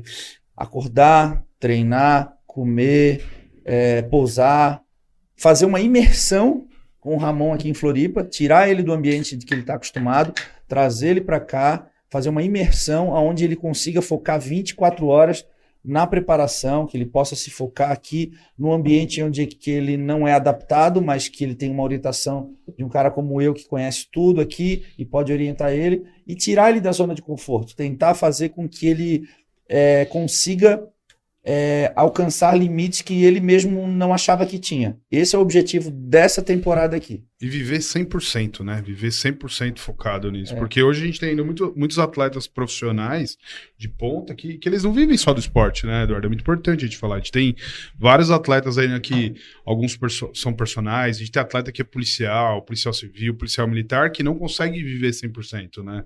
Então, hoje a gente consegue ter uma, uma, uma condição do Ramon para viver 100%. A profissão dele hoje é bodybuilder, a profissão, né? Não é, é. é, o esporte, mas ele vive exclusivamente disso, né? Cara, até então... ontem era eu aqui no Brasil que vivia do esporte, não tinha mais ninguém. Eu lembro quando, quando meu pai, cara, meu pai é, é, é, é funcionário público, minha mãe é funcionária pública, então eles têm uma mentalidade muito assim de estabilidade financeira e tal. E aí, como se hoje funcionário público fosse sinônimo de estabilidade, mas, né? Mas, enfim, isso é uma, é uma, é uma visão pessoal de cada um. E eu nunca queria seguir esse caminho de fazer um prestar um concurso, eu não me via nisso. E quando meu pai falou assim, olha, eu quero eu quero que tu saiba que eu quero que tu veja quem é o melhor atleta na tua profissão. Tu quer ser bodybuilder? Meu pai nem sabia o que era. Tu quer ser bodybuilder? Tu quer ser isso aí? Quem é o cara mais pica na tua profissão. Aí na época era o Edson Prado, cara. O Edson Prado, porra, tinha um puta contrato, ele faz, viajava o Brasil inteiro, dando palestra e tal. Eu falei, é esse cara aqui. Aí ele falou assim: tu quer ser como ele? Claro, com todo respeito ao Edson Prado, que é meu amigo pessoal, tem uma história incrível. Eu falei assim: não, eu quero ser melhor que ele. E aí, cara, hoje eu conto com muito orgulho essa história. Só que eu falo pro meu pai, da mesma forma que eu bati no peito para dizer assim, ó, eu quero ser bodybuilder, eu, tava, eu bato no peito também para dizer assim, ó, eu tô disposto a viver as consequências da minha escolha. Né? Mas, mas... Isso é muito importante, porque quando tu decide ser bodybuilder, tu não sabe onde tu vai chegar. Tu não sabe se tu vai ser um Ramon, se tu vai ser um Eduardo Correia. Então, quando tu decide ser bodybuilder, bater no peito e enfrentar a tua família, os teus amigos, tu tem que bater no peito também e dizer assim, ó, eu quero, eu tenho que estar ciente de, daquilo que eu escolhi e eu arco com as consequências da minha escolha. Isso é muito importante. Mas, mas eu convivi, eu não, eu convivi com o Edson Prado na Nautilus. Há uhum. 20 anos atrás eu convivi com ele e por mais que ele era o atleta, um dos atletas top do, do Brasil, ele tinha uma rotina pesada, né? Ele, ele dava aula o dia inteiro, dava personal, ele dava treino, sim, dava personal. Sim, e ele, hoje, hoje, muitos atletas a gente vê que tem consultoria, né? Ele já tinha consultoria naquela época, pessoal. Eu lembro. É. E, e assim, era por mais que era uma consultoria, a gente não tinha as redes sociais, não tinha internet, mas ele era muito conhecido. Então as pessoas procuravam ele na academia Nautilus. E eu via a rotina dele assim, ele tinha, eu não sei o número, de, eh, dizer quantas consultorias, mas eram muitas, muitas, muitas, mais os personagens que ele dava. Então, assim, ele tinha uma rotina fora a profissão bodybuilder que, que era muito árdua, assim. De manhã, começava de manhã cedinho, à tarde, à noite, eu lembro que ele treinava, daí eu lembro que na, na época, hoje é normal, todo mundo com a marmita, ele andava com as comidas, isso na Nautilus. Então, eu é, acompanhei, não... eu acompanhei muitos anos. E não tinha luxo, é. né, cara? Ele não era um cara que, que vivia no o luxo. O Júlio, era a época do Júlio também, o Júlio conviveu nessa época também. Tanto que ele foi para os Estados Unidos com levou a família e foi com o propósito de tentar se tornar atleta profissional. Ele acabou acabando parando de competir, montou um time lá de personal trainer. Ele, ele hoje está bem sucedido. Mas é só a gente, se a gente parar para pensar nessa teoria do meu pai, é, se a gente olhar naquela época quem era o melhor atleta do Brasil e como ele vivia, e hoje a gente pegar não só o melhor, mas os melhores, porque não dá para dizer nem quem é o melhor, porque cara, hoje a gente tem o melhor na Classic, o melhor na 212, o melhor na Open. Então, se a gente pegar os melhores atletas do fisiculturismo nacional e ver como eles vivem, a maneira com que eles levam a vida, a gente já tem uma noção de como o esporte evoluiu, né? Porque, pô, quem diria, cara, que nós, fisiculturistas, bodybuilders, a gente estaria vivendo hoje numa condição extremamente favorável podendo é, dar à nossa família toda todo o conforto, poder ter um centro de treinamento como esse para poder realizar os nossos é. treinos, os aparelhos de última geração. Então, assim, acho até que a Ironberg trouxe uma, uma algo para o Brasil no sentido assim, a gente tem aqui, a gente não precisa ir mais para fora, né, Isso cara? É sensacional. Hoje os atletas, hoje os atletas falam assim para mim, eu quero treinar na Ironberg. Eles não falam, eu quero ir para os Estados Unidos. É, porque tem é. tudo aqui, cara. Né? Tem, tem máquinas meu, que, não, que não tem fora daqui, né? Da onde que um atleta como o Ramon ia gerar ciúmes de um atleta gringo? Sim. Porque hoje ele tem as plenas, as mesmas condições. Não então... precisa estar lá, né? E aí, isso é um bom indício, sabe? Essa reação é, do. É uma da, das perguntas aqui, ó. O pessoal tá fazendo na caixa de perguntas, tá perguntando para você, Ramon. O que, que você tá achando da, da experiência aqui de estar tá treinando na Ironberg junto com o Correia? Qual que é a, a sensação sua? O que, que você pode passar aí de, de feedback disso tudo? Uma experiência a melhor de todas, né? Porque tô com um dos melhores aqui, um dos melhores. De uma das melhores academias do mundo. É, e é no estilo Like a Machine, né, mano? É uma coisa nova para mim, é um estilo do Eduardo que ele levou pra vida dele e que hoje ele pode dividir comigo e fazer com que eu evolua que nele evoluiu. Então é um máximo respeito, viu, cara? E, pô, obrigado. E assim, ó, desde que tu chegou, eu acho muito legal, porque assim, ó, eu, o Ramon e o Cris, a gente tá numa sintonia muito grande, porque o que o Ramon sente é o que eu vejo e é o que o Cris também vê. Uhum. Tipo, tu chegou, tu falou, pô, cara, tô meio físico. Eu falei, é, realmente, não é o melhor físico e tal. E o Cris também. Aí o Cris fez algumas modificações na dieta, deu até uma, uma apertada na dieta coincidiu de a gente fazer uns quatro treinos mais pesados, o gasto calórico do Ramon foi lá para cima, uma dieta de baixa caloria. Hoje o Ramon tirou a roupa, ele mesmo falou, ele não esperou nem eu falar, ele chegou e falou assim: pô, irmão, graças a Deus. Tipo, quando o cara fala graças a Deus, é porque, tipo, ele. O cara falou graças a Deus é porque ele estava esperando, ele é. conseguiu enxergar aquilo que ele estava esperando há dias. É, o físico encaixando, sabe? Uhum. Aí eu falei, é, realmente tá muito bom. Aí eu tirei as fotos dele e mandei pro Cris. O Cris, eu nem te contei. O Cris falou assim: Nossa, muito melhor. E foi muito legal, cara, porque, tipo, essa sintonia é muito boa. Significa que a gente tá setado, os três ali na mesma parada. Uhum. Estranho seria se o Ramon dissesse: Ah, eu tô me sentindo estranho. Fala, não, mas tu tá melhor. E o Cris dizer, ah, entendeu? A parada tá muito. Mas, mas só pra, pra voltar, a gente falou nos vídeos isso, mas é importante a gente, quem não assistiu os vídeos, o Ramon, ele veio, quando ele chegou em Floripa, eu falei isso. Ele, é, ele teve que ir para Porto Alegre, porque em São Paulo nós não conseguimos no consulado é, marcar o visto dele. Porque, ah, ele já fez visto? Não, ele fez o visto provisório, que foi para o evento. Nós não conseguimos uhum. o visto dele definitivo. Agora, ele teve que ir para Porto Alegre. Então, na semana, ele acordou na quarta-feira, né, irmão? Foi quarta-feira, ele acordou quatro e meia, cinco horas da manhã, foi para Porto Alegre. Desgaste, voo e que, quem já tirou visto sabe, cara, aquela dor de cabeça, fila, atenção. É, ele levou as comidas dele, mas não deu para treinar direito, não deu para se alimentar direito, passou do tempo, porque você não pode entrar com marmita no, no consulado, né?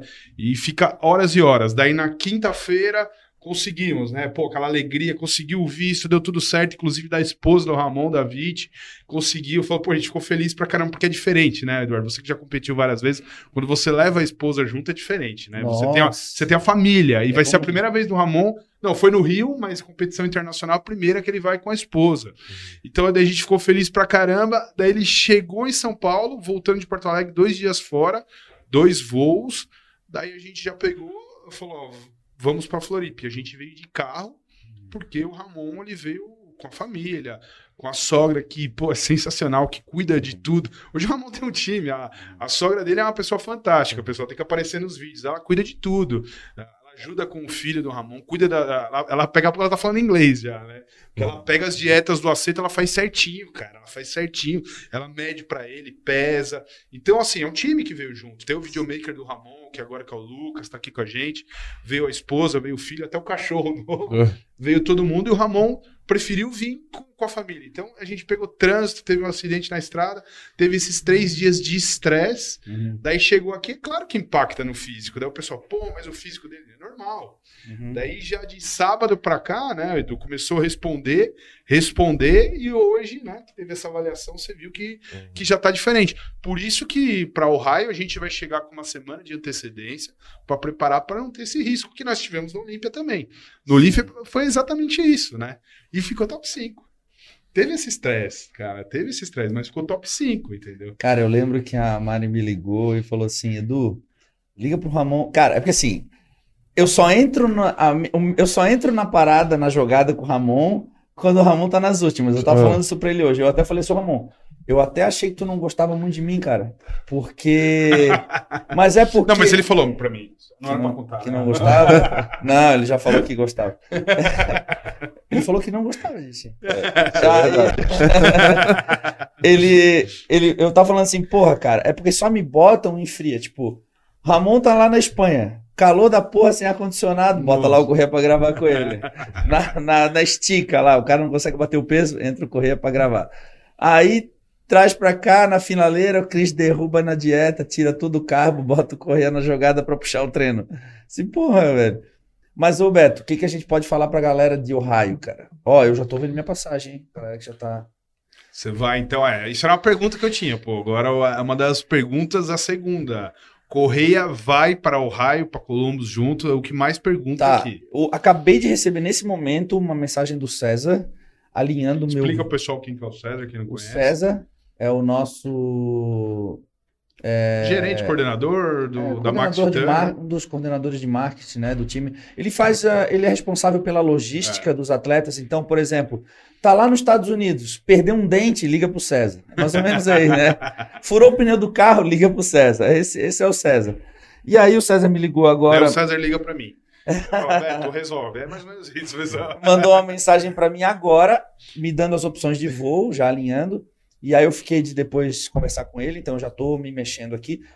E talvez uma das maiores boas notícias é que eu falei com o Cris Aceto, perguntei se ele teria essa vontade, né, disponibilidade.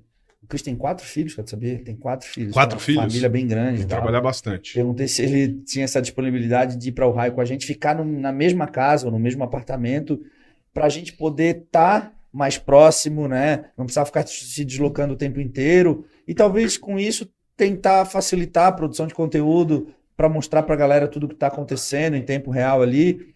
E, mas principalmente o objetivo de poder fazer as, as manobras ali sem muito estresse, porque, cara, é muito difícil toda hora vai ver o Cris pegar um carro, sei lá o quê. E ainda mais o raio, que é frio pra caramba. Tem anos que tá nevando, tem anos que tá menos 17, menos 14. Então, ele falou que sim, que topava. A gente só precisa alinhar com o Cris também, Roberto, a- as datas de, chegada e saída dele e tal. Sim. Mas a ideia é a gente estar todo mundo reunido lá. Pra galera que tava perguntando, sim, essa é a ideia, a gente, todo mundo, né? E tá junto com o Ramon lá. É, o Cris mandou uma, uma notícia, mandou uma mensagem hoje. É, amanhã vai sair um vídeo, ah, vai sair um vídeo a gente vai explicar um- uma coisa que ele passou sobre o feedback. Eu acho que eu nem passei para vocês ainda depois da gravação. Acompanha no canal da Max, pessoal. Amanhã a gente vai soltar esse vídeo, um feedback que o Cris deu importante do, do Like a Machine aqui agora. Vou fazer um suspense, né? O João Kleber. Parece o João Kleber um pouco, né? Ele acabou de mandar a mensagem, por isso que eu tava olhando, o pessoal tava até falando, Betão tá no celular, era o Aceito, mandou uma mensagem aqui. Eu acho que ele quer até participar aí, é, passar, conversar com vocês dois aí numa call, que ele deu um feedback da Like Machine, da evolução que o Ramon teve, e ele quer passar isso amanhã. E daí eu falei, pô, vamos gerar esse conteúdo pra galera ver. Depois eu discutir com vocês. Pessoal, amanhã a gente vai gravar esse conteúdo pra, pra Max Titânia.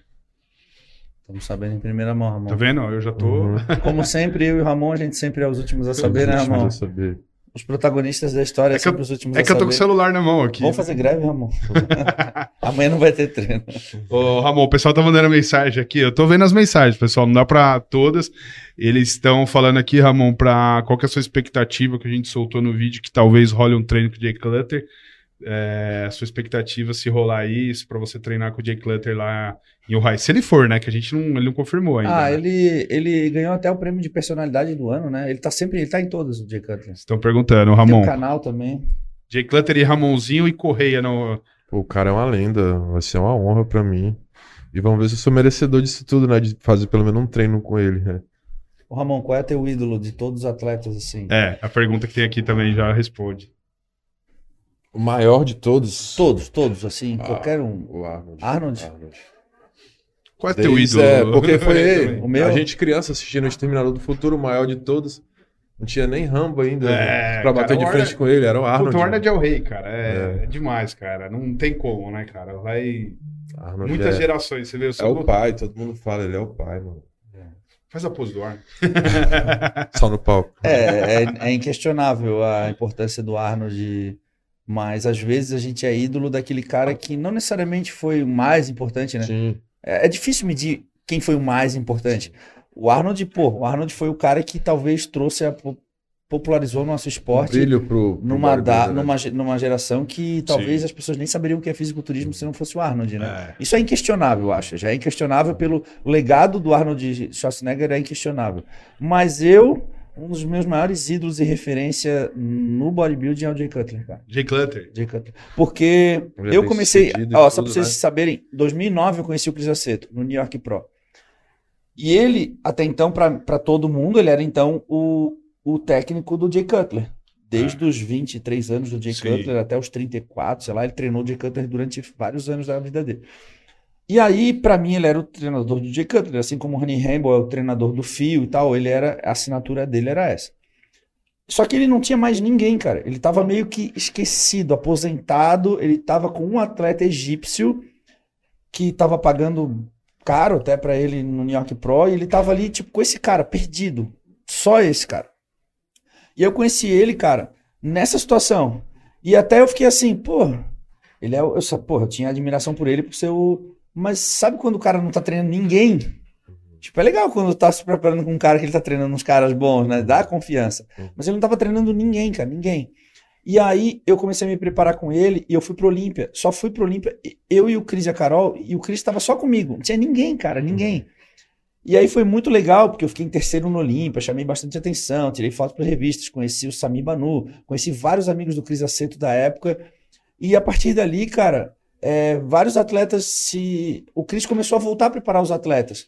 Alguns inspirado em mim, tipo, o Shaw Roden chegou pro Cris e falou assim, ó, eu competi com o Shaw Roden em 2012 no Flex Pro, quando desceu do palco, o Shaw Roden falou assim, ó, eu quero a condição do Eduardo Corrêa.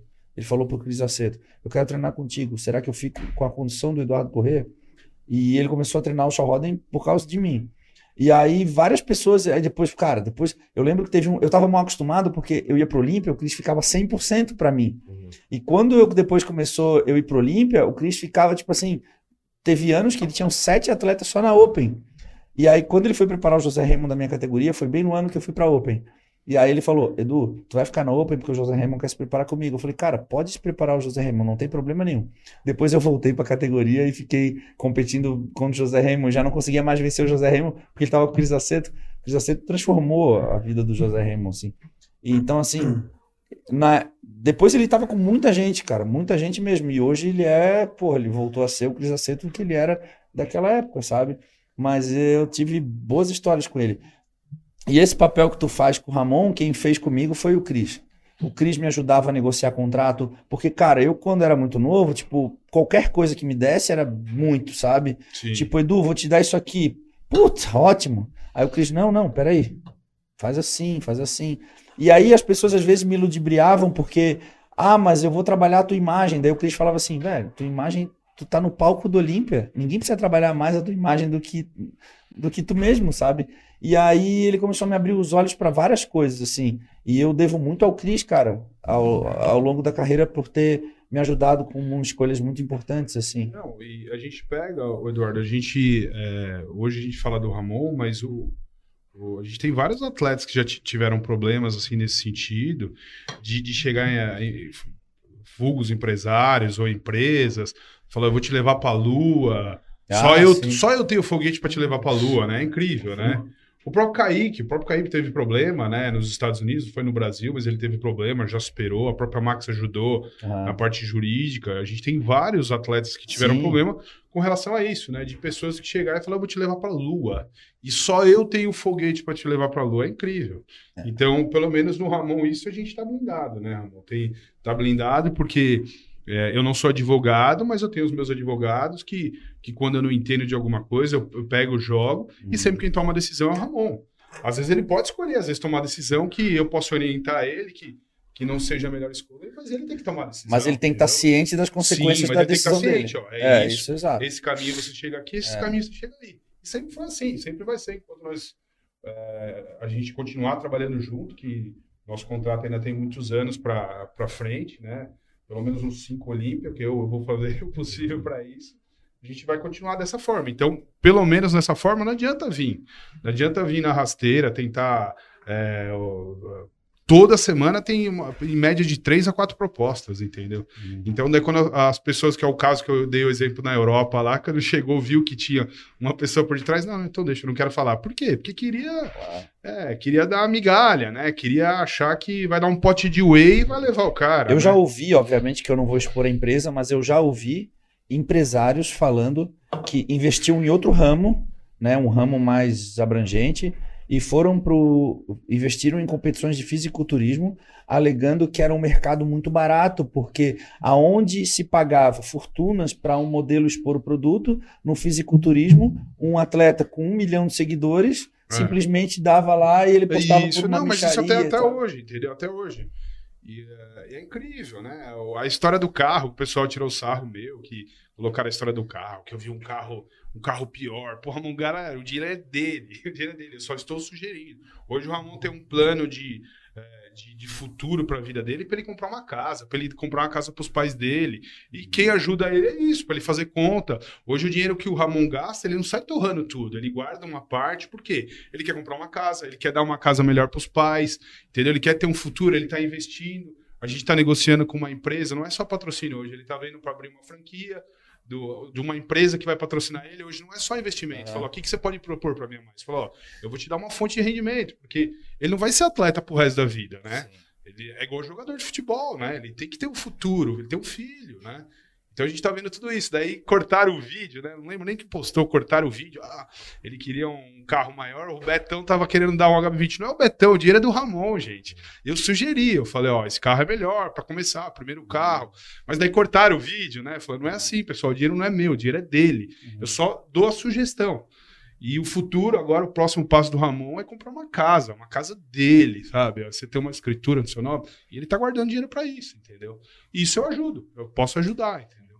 É, o Cris me ajudou muito, cara. Muito o Cris fez isso com você, né? É, muito mesmo, muito mesmo. E teve situações que ele me salvou, tá? Porque eu ia aceitar propostas, às vezes, que não era boa pra mim, eram propostas unilaterais, bom pra um lado só. E aí, cara, ele me ajudou muito, assim. Ele tem, tem muita experiência, sabe, cara? E um dos motivos que a gente estava falando lá no início, porque que eu era fã do Jay Cutler, e aí eu comecei a falar do Chris Aceto, acho que eu fiz até uma mistura, era pra dizer que muito da minha admiração do Jay Cutler era influência, influenciado pelo Chris Aceto, porque É. Hoje o Chris Aceto, cara, ele, ele fala muito bem do Jay Cutler e eu conheci um pouco mais do Jay Cutler através do Chris Aceto. É um cara extremamente empreendedor, é um cara extremamente inteligente, ele vê negócio em tudo, O Jay o Jay Cutler. É. Só que ao mesmo tempo ele, ele transmite o fitness, né? Ele não é mais do mesmo Jay Cutler com aquele volume muscular, nem tem como ser, mas ele transmite essa, esse estilo de vida ainda. Ele, porra, puta Sim. shape, treina ainda, tá ativo, se alimenta bem, tá em todos os eventos. Muito e ele demais. usa o canal dele para ele usa o canal dele para divulgar outros atletas, cara. Isso é sensacional, sabe? Mas, mas você sabe que eu, eu gosto muito do Jay Clutter. Eu, eu, eu, eu sou mais ou menos na linha de vocês. Assim, o meu, o meu atleta preferido ainda até hoje é o Arnold, por tudo que ele conquistou, por tudo que ele divulgou o esporte, pela pessoa que ele é. E o segundo, o meu, é o Jay Clutter. Justamente por isso, porque eu, eu já tive até uma conversa com o Horst, mandar um abraço pro Horst. É, uma época que o Horst estava empresário total, abrindo loja, fazendo. Daí eu falei, pô, e eu sou fã do Horst também. Pô, o Horst é, é nosso camarada, Foda. né? Pô, nosso amigo. E daí eu sempre falava, pô, Horst, eu quero ver você voltar a competir. Ele falou, não, Betão. Ele tava na pegada de, de empreendedor, né? Ele, ele catava, ele via aqui, ele já via, ele falou, pô, isso daqui ele já queria fazer. Ah, Eu lembro quando surgiu o Live Strong, ele já queria entrar no Live Strong, o Horst tava naquela pegada de empreendedor. Daí eu, daí eu tive essa conversa com o Horse. Eu falei, Horse, eu dei o exemplo do Jay Clutter. Eu falei, o Jay Clutter foi Olímpia quatro vezes. E, pô, e ele é o, eu acho que é o terceiro ou quarto fisiculturista mundial mais rico, né? Eu acho que é o terceiro. Não sei, cara. Eu acho que ele tem um patrimônio de mais de 30 milhões de dólares. Se não me engano, ele é o terceiro ou quarto. É o, é o Arnold, daí é o Gaspari, né? Que tem a empresa de suplementos. Se, se não me engano, ele é o terceiro ou quarto. E eu dei o exemplo pro Horse do, do Jay Clutter. Eu falei, Horse, dá pra fazer as duas coisas. Você já tem as empresas, você tem uma genética sensacional. Eu falei, cara, você tem que incentivar. Eu fui um dos caras que falei pra ele quando ele tava meio assim. Também teve a pandemia, ele. Pô, todos os atletas ficaram desgostosos. Mas eu lembro que eu tive essa conversa com ele e falei pra ele isso. Eu falei, cara, dá pra você fazer as duas coisas, porque você pode ser o Jay Clutter brasileiro, né? Apesar que é o William Martins é o Jay Jay Clutter brasileiro. Mas eu falei, Horst, você pode ser o Jay Clutter nesse sentido, de ser, o, de ser um empresário e também ser um puta atleta. Aham. E não sei, acho que de alguma forma talvez ajudou, incentivou, não sei. Depois você fala aí, Horst. Se, Mas é engraçado mudou porque, porque ele voltou, porque né? sobra no Rossi e falta em vários outros atletas, né? É, de empreendedorismo é fogo. É, É. é, a gente. Difícil ver, né? É, eu mesmo, cara, eu mesmo consegui entender que existe vida após campeonato depois de muitos anos, porque a gente só quer viver É. até o dia do campeonato, né? É. Aí não quer saber de nada, cara. Tem É. um, é revisão do carro pra fazer, não sei o que, o cara deixa tudo pra depois. Primeiro é o campeonato. Só que depois, com a maturidade, eu fui entendendo, cara, que existe vida após campeonato. é. E eu já comecei a prospectar minha vida já depois, né? Pô, e quando nasce o filho, então, né, amor? Aí o cara começa a entender melhor né? o que é a vida, né? Muito, Ramon muito, passou por essa experiência bem mais precoce, né, cara? Sim, sim. Foi a melhor sensação do mundo. Até hoje é, me traz muita energia, muita motivação. E responsabilidade E também, responsabilidade demais. né? É, E me ensina todo dia. Obrigado, filhão.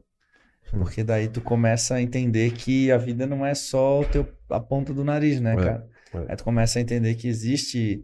E aí tu Ah, começa a enxergar... Depois que nasce, mano, a sua vida vai todo pra ele ali. Tudo É. que você faz é pra ele. Ah, vou conquistar a Olímpia, é pra ele. Entendeu? É tudo primeiro pra ele.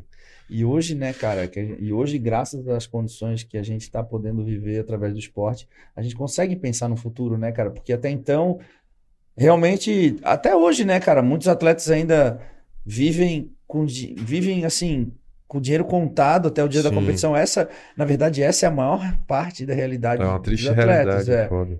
Ainda, mas eu acredito que o esporte tá evoluindo Tá para o melhor caminho, sabe, cara? Porque a gente já vê vários outros atletas vivendo o esporte.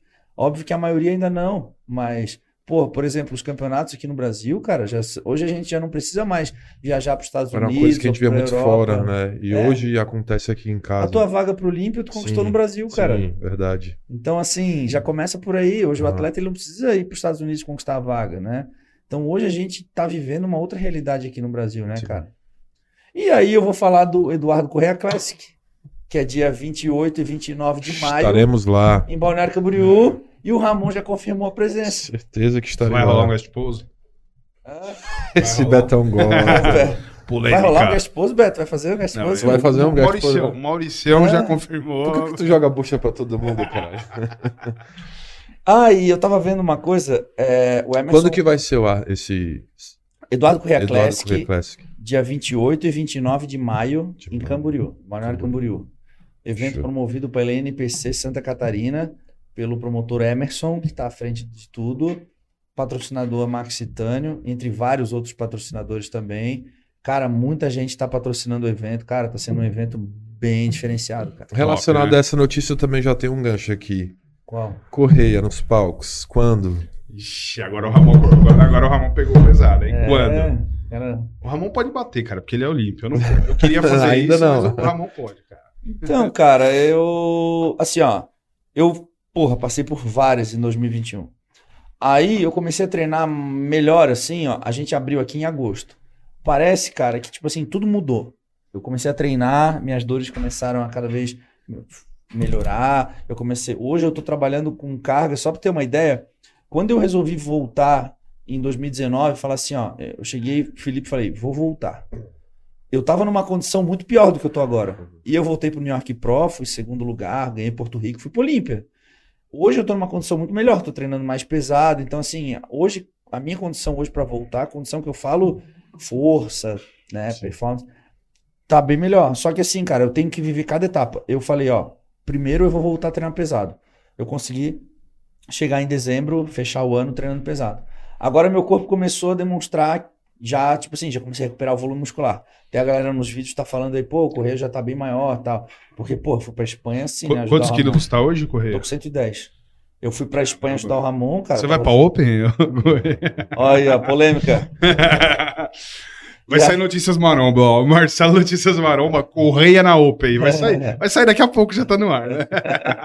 E aí. Não, não, assim- mas, mas explica, você já competiu na Open, né? Já, Porque já competi na Open. Você competiu em Eu Ohio? Em Ohio na Eu Open? fui top 10 no, no Arnold Classic Ohio 2012. E que- quem competiu nesse ano com você? Competiu Denis Wolff, Brent Warren, Dexter Jackson, Evan Topani, Caraca, só monstro. Gustavo Badel, cara, uma, uma lenda. Nossa.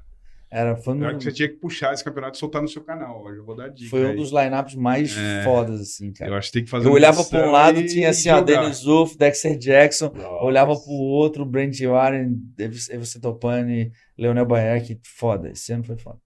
Me aventurei na Open, e aí depois decidi voltar para 212, porque eu desisti da 212, porque era 202, cara, era 91.6. Aí quando eu falei, não quero mais, eu quase morri para baixar o peso, falei, não quero mais. Aí eu fui para Open. Aí nesse meio tempo transformaram o 202 em 212. Deram um, deram uma folga de 5 quilos.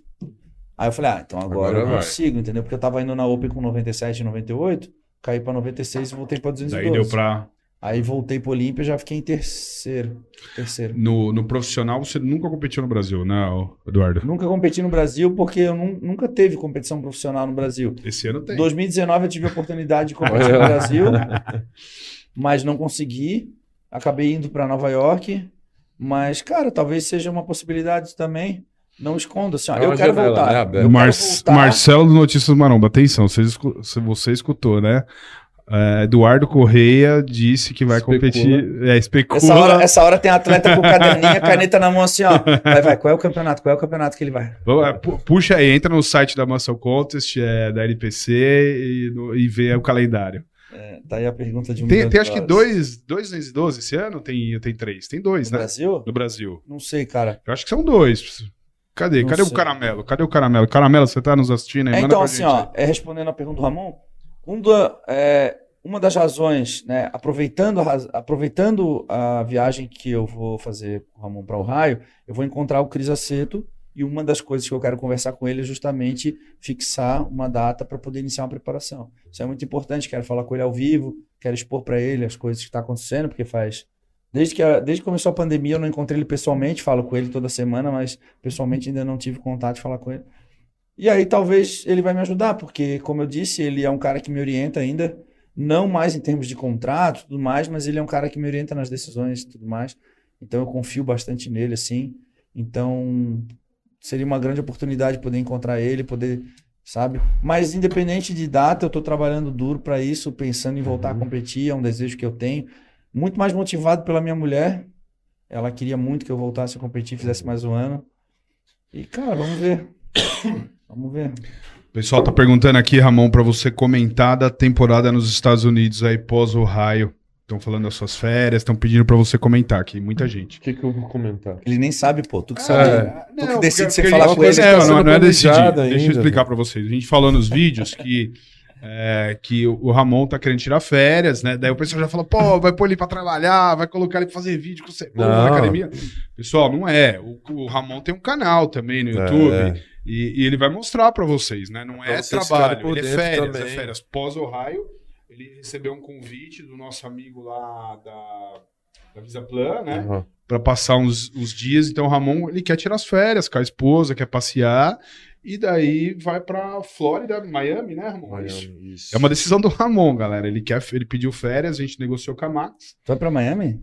É. Vai fazer o que lá? Ah, vou curtir um pouco, né? Vou dar uma volta Férias? lá. Tem a casa de um amigo meu pra ir lá, que ele me convidou faz tempo já também. Eu não, não Miami tive Vice. oportunidade, mas essa vai ser uma grande oportunidade. Vou aproveitar com a Beach. É isso aí. Comemorar e, algumas E daí a gente também. comentou, né, nos vídeos, a gente comentou que se. é, Morei em Miami. Você morou em Miami, né? Morei em Miami. Depois eu vou dar umas dicas pro Ramon lá. É, Só tem pra- história maluca o, lá. o Secom tem uma academia né, na Flórida. Não sei se é em Miami, eu sei que é na Flórida. Agora eu não me recordo se é em, se é em Miami. Se é O Sebum não sei, cara. Não sei. Ele é onde que sócio, eu acho que é o Nick Walker, o Sebum e mais um atleta que agora a não lembro. academia do. Ai, como é que é o nome daquele cara que competia na Open? Um careca, o. Ca- Cara, como é que é o nome dele? Não é, eu ia falar Kaminsky, não é Kaminsky. É o Kaminsky, é o Kaminsky. É o Brant? Ah, cara, me fugiu o nome dele agora. Ele tem uma academia no norte da Flórida, não lembro qual é a cidade, acho que é Boca Raton, que o Derek treinava lá. É M40 lá, não sei o quê. Não, não é em Boca Raton. Eu acho que é do. do- é, ele abriu recentemente a academia que ele. ah, daí a gente falou, pô, vamos visitar. Daí o Ramon gerar um conteúdo no canal do Uhum. Ramon, pessoal. E não é, ele vai estar de férias, ele vai estar de férias total. Uhum. Porque a galera tava criticando e falou, ele vai estar de férias e vai estar produzindo conteúdo. Não, galera, ele tem o canal dele. E, e daí, quem sabe, se o Sebum estiver lá, a gente, ele mesmo, né, falou que um, gostaria de um- uma vez treinar com Uhum. você, ele postou numa, nas redes sociais os dele. defensores do Ramon, ele tipo. Eles estavam questionando que o Ramon ia produzir conteúdo de férias. Não, ele falou que o Betão ia pôr o Ramon pra, pra trabalhar nas férias. Daí eu falei, Ramon não precisa nem de advogado, pô, ele já tem a galera que acompanha. É, o Ramon anda com segurança já, pessoal. A segurança dele tá aqui, ó. Verdade. E daí estão perguntando aí que, o que, que, você, o que, que você quer conhecer lá na temporada nos Ah, Estados não, Unidos. não conheço nada, entendeu? Eu mais vou ser apresentado a cidade por ele, ele vai me levar em uns lugares bacanas com a vitória. É. Pra gente também comemorar umas coisas que a gente tá em pendentes aí pra comemorar. Uma lua de mel, né, Ramon? É, lua de mel, tu nem é. volta, já fica lá. É, não sei vai ficar lá. 10 dias lá, É. né? Uma semana, 10 dias. Vai ser a lua de mel do Ramon, galera, porque ele casou e não fez a lua de mel, né? O, É. Ravi, o Ravizinho vai ficar aqui no Brasil, né? com a- Vai ficar É. aqui, mas na É próxima. porque é uma vai. viagem muito longa, né, pra ele, que É. ele é novo. E também é questão de frio, não sei como é que vai estar o clima lá pro Ravi, não sei Não, se... Mi- Miami é, é- é calor o ano inteiro, né? É, Miami é quente, mas vai ser um contraste muito grande, né? O Ohio Sim. e Miami. Nossa, o raio é frio, você se prepara, mano. Muito frio, muito frio. Não sei se vai nevar esse ano, né? Não sei a É, data, depende mas. do ano, né?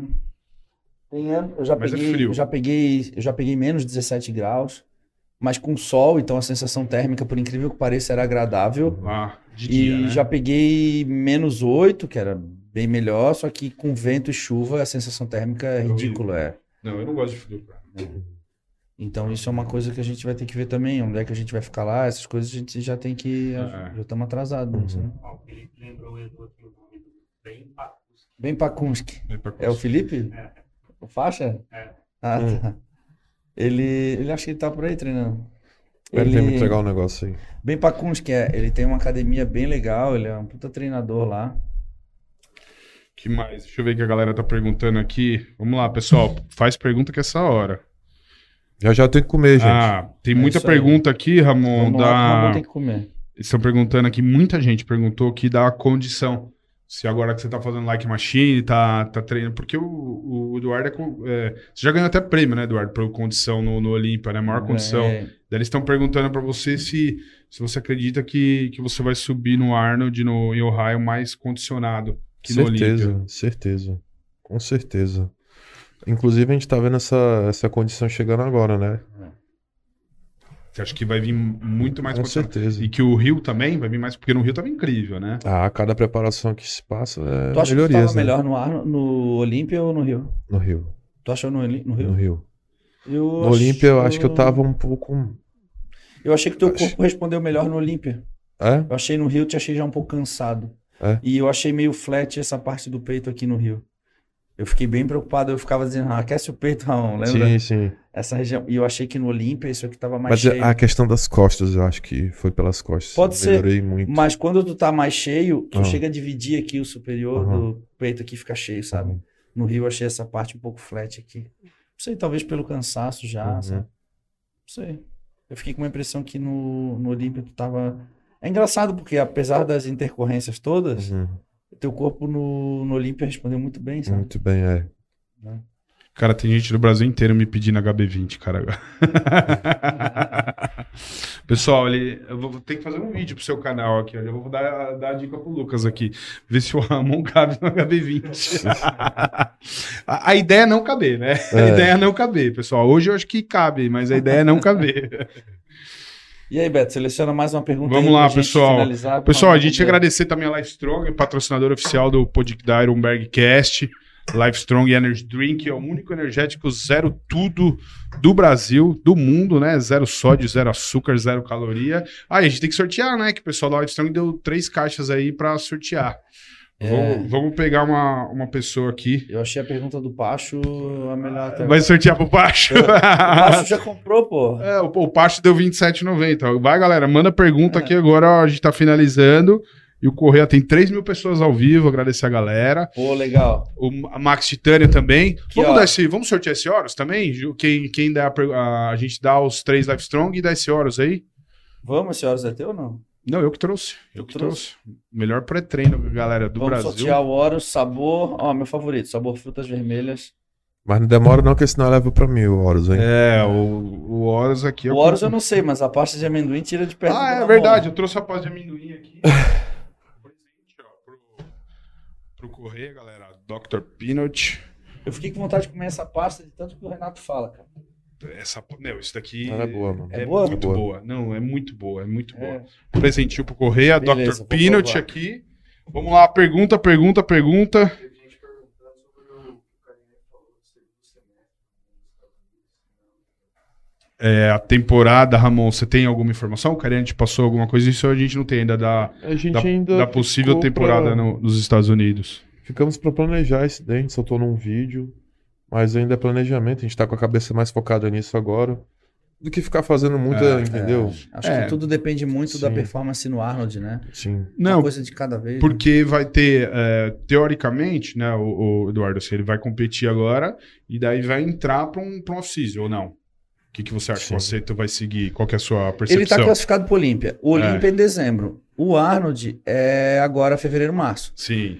Então, assim, ó, eu tava até conversando isso com o Ramon. Eu acho interessante ele ir é, nos campeonatos, prestigiar os eventos, não só é, poder conhecer mais de perto, ver os atletas, acompanhar os outros atletas, acompanhar os eventos de fora também, Tá mais envolvido, tá né? mais envolvido, talvez praticar o relacionamento dele com outros atletas, até sugerir de eu ir com o Ramon a Nova York, o Renato, a gente podia até fazer uma trip lá para a academia da Bev France, do Steve, poder ser avaliado pelo Steve fora do palco, no- numa sala de poses, sabe? Eu Uhum. acho que esses feedbacks são muito legais porque dá tempo de, de consertar, ser julgado por um árbitro do Olímpia, poder poder estar perto, ouvir o que ele tem para dizer, Uhum. ouvir os feedbacks sendo positivo ou negativo, poder estar prestigiando os eventos, poder estar em contato com o público também, o público de fora. Existem muitos brasileiros que moram fora, que não conhecem o Ramon. Uhum. Existem muitos americanos também que estão conhecendo o teu trabalho.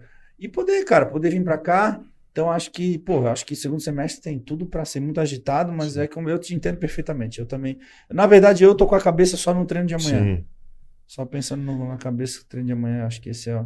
E deixar esse, essa logística toda pro Renato, pro Beto, É, Sim. né? Vamos para a última pergunta? bora. Vamos lá, pessoal. Tem muita pergunta aqui. Vamos selecionar uma. E aí sim, Ô, aí o Edu, Olímpia. eu acho que dezembro- você tinha que olhar as perguntas aqui, porque como a gente falou no começo que você quer escolher uma Eu pergunta legal. eu tenho aqui. Pega aí. Pergunta agora, galera, que o Edu vai selecionar a pergunta legal aí que vai ganhar um Horus e também vai ganhar três caixas de Life Strong. Pode escolher o sabor que a Life Strong vai encaminhar para qualquer lugar do Brasil. Mandar um abraço pro Rildo, o Rildo, CEO da Life Strong, um dos sócios aí fundadores que mandou pra gente aí pra gente escolher pra sortear. Único energético ultra zero do país, hein, pessoal? Zero sódio, não é só zero açúcar. Correia vai escolher, hein, pessoal? É- tem muita pergunta aqui, galera. Ó, muita gente pedindo pra eu contratar. Não é quem manda mais a mesma pergunta, quem manda a melhor pergunta, né? É, é a melhor pergunta. Não adianta ficar tentando mandar a mesma pergunta 200 mil vezes. Manda esse Horus aqui pra mim. Galera, o Horus é sensacional. Treina com o Horus que depois você vai ver o resultado que você vai ter. Tô falando que eu gosto de conversar. Galera, eu tô respondendo as perguntas. Manda aí, manda aí.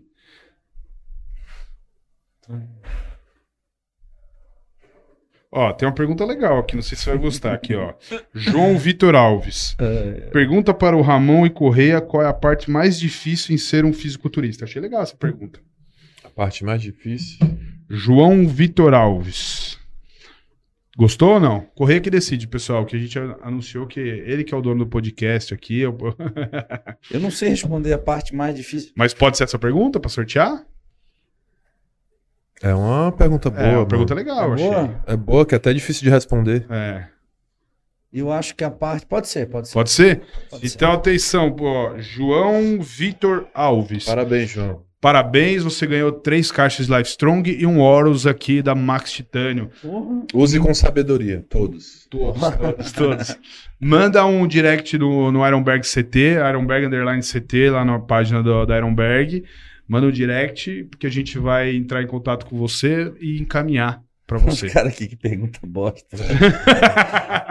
tá bom, quer escolher outra, pô? É Ô, Diego, manda aqui, cara. pergunta sou- bosta, mas ganhou tudo isso, tu não ganhou É, nada, tá pô. vendo? Cara, agora João Vitor Alves, você ganhou, viu? parte mais difícil, velho, Fala aí. é responder. Cara, É que tem vários. Vários. vários pontos, né? É, tem vários ângulos dessa pergunta. Por exemplo, é, tem. Eu agora vamos, vou tentar simplificar assim. Acho que a parte mais difícil de ser um fisiculturista, cara, é o início. É o início, isso. É aquele exatamente. início que tu não é ninguém e tu precisa provar que tu é alguém, só que Sim. tu não tem condições nenhuma. Então Sim. tu tem que às vezes se provar só com a vontade, né? Pô, aquela tua entrevista depois do Olímpico, cara, tu, tu tá ali, aquilo ali é aquilo ali, cara. Aquilo ali é o mais difícil, Sim. sabe? Tu sair do limbo ali, porque tu não é ninguém, tu não tem condições nenhuma, tu não entende da, do esporte e tu precisa em algum momento aparecer. Em algum momento da vida o Ramon fez isso, em algum momento da vida eu fiz isso, sem muito conhecimento, sem muitas condições. E de repente alguém pegou na nossa mão e ele puxou. Aí, aí o É. negócio começou a, a engrenar. Sim. Mas eu acho que a parte mais difícil é o início ali, cara. Perfeita colocação, é o É. início. Tudo bem, tem acho que. Aí, Respondeu por mim. Mas, mas uma coisa que é importante a gente passar para quem, para quem é amador ou para quem sonha em ser atleta, tem muito atleta no Brasil que eu vejo. é, eu, vou- eu gosto de fazer exemplo com jogador de futebol. né? Você imagina um jogador de futebol ser, é, ser contratado, ele já é, um, já é um jogador, já joga aqui no Brasil e ele é contratado pelo Barcelona. Daí tem muito atleta que eu vejo que quer jogar no Barcelona, quer jogar no Real Madrid, mas quer continuar morando em São Paulo ou, ou morando no interior de São Paulo, não quer ir para Barcelona. Não, eu quero representar da minha casa, do conforto da minha casa. Se você escolher essa profissão, isso é uma dica que eu dou. Você tem que ir para os grandes centros, né? Entendeu? Eu dou, dou exemplo pessoal. Tem muita gente que vem, pô, aqui várias pessoas, me dá uma oportunidade.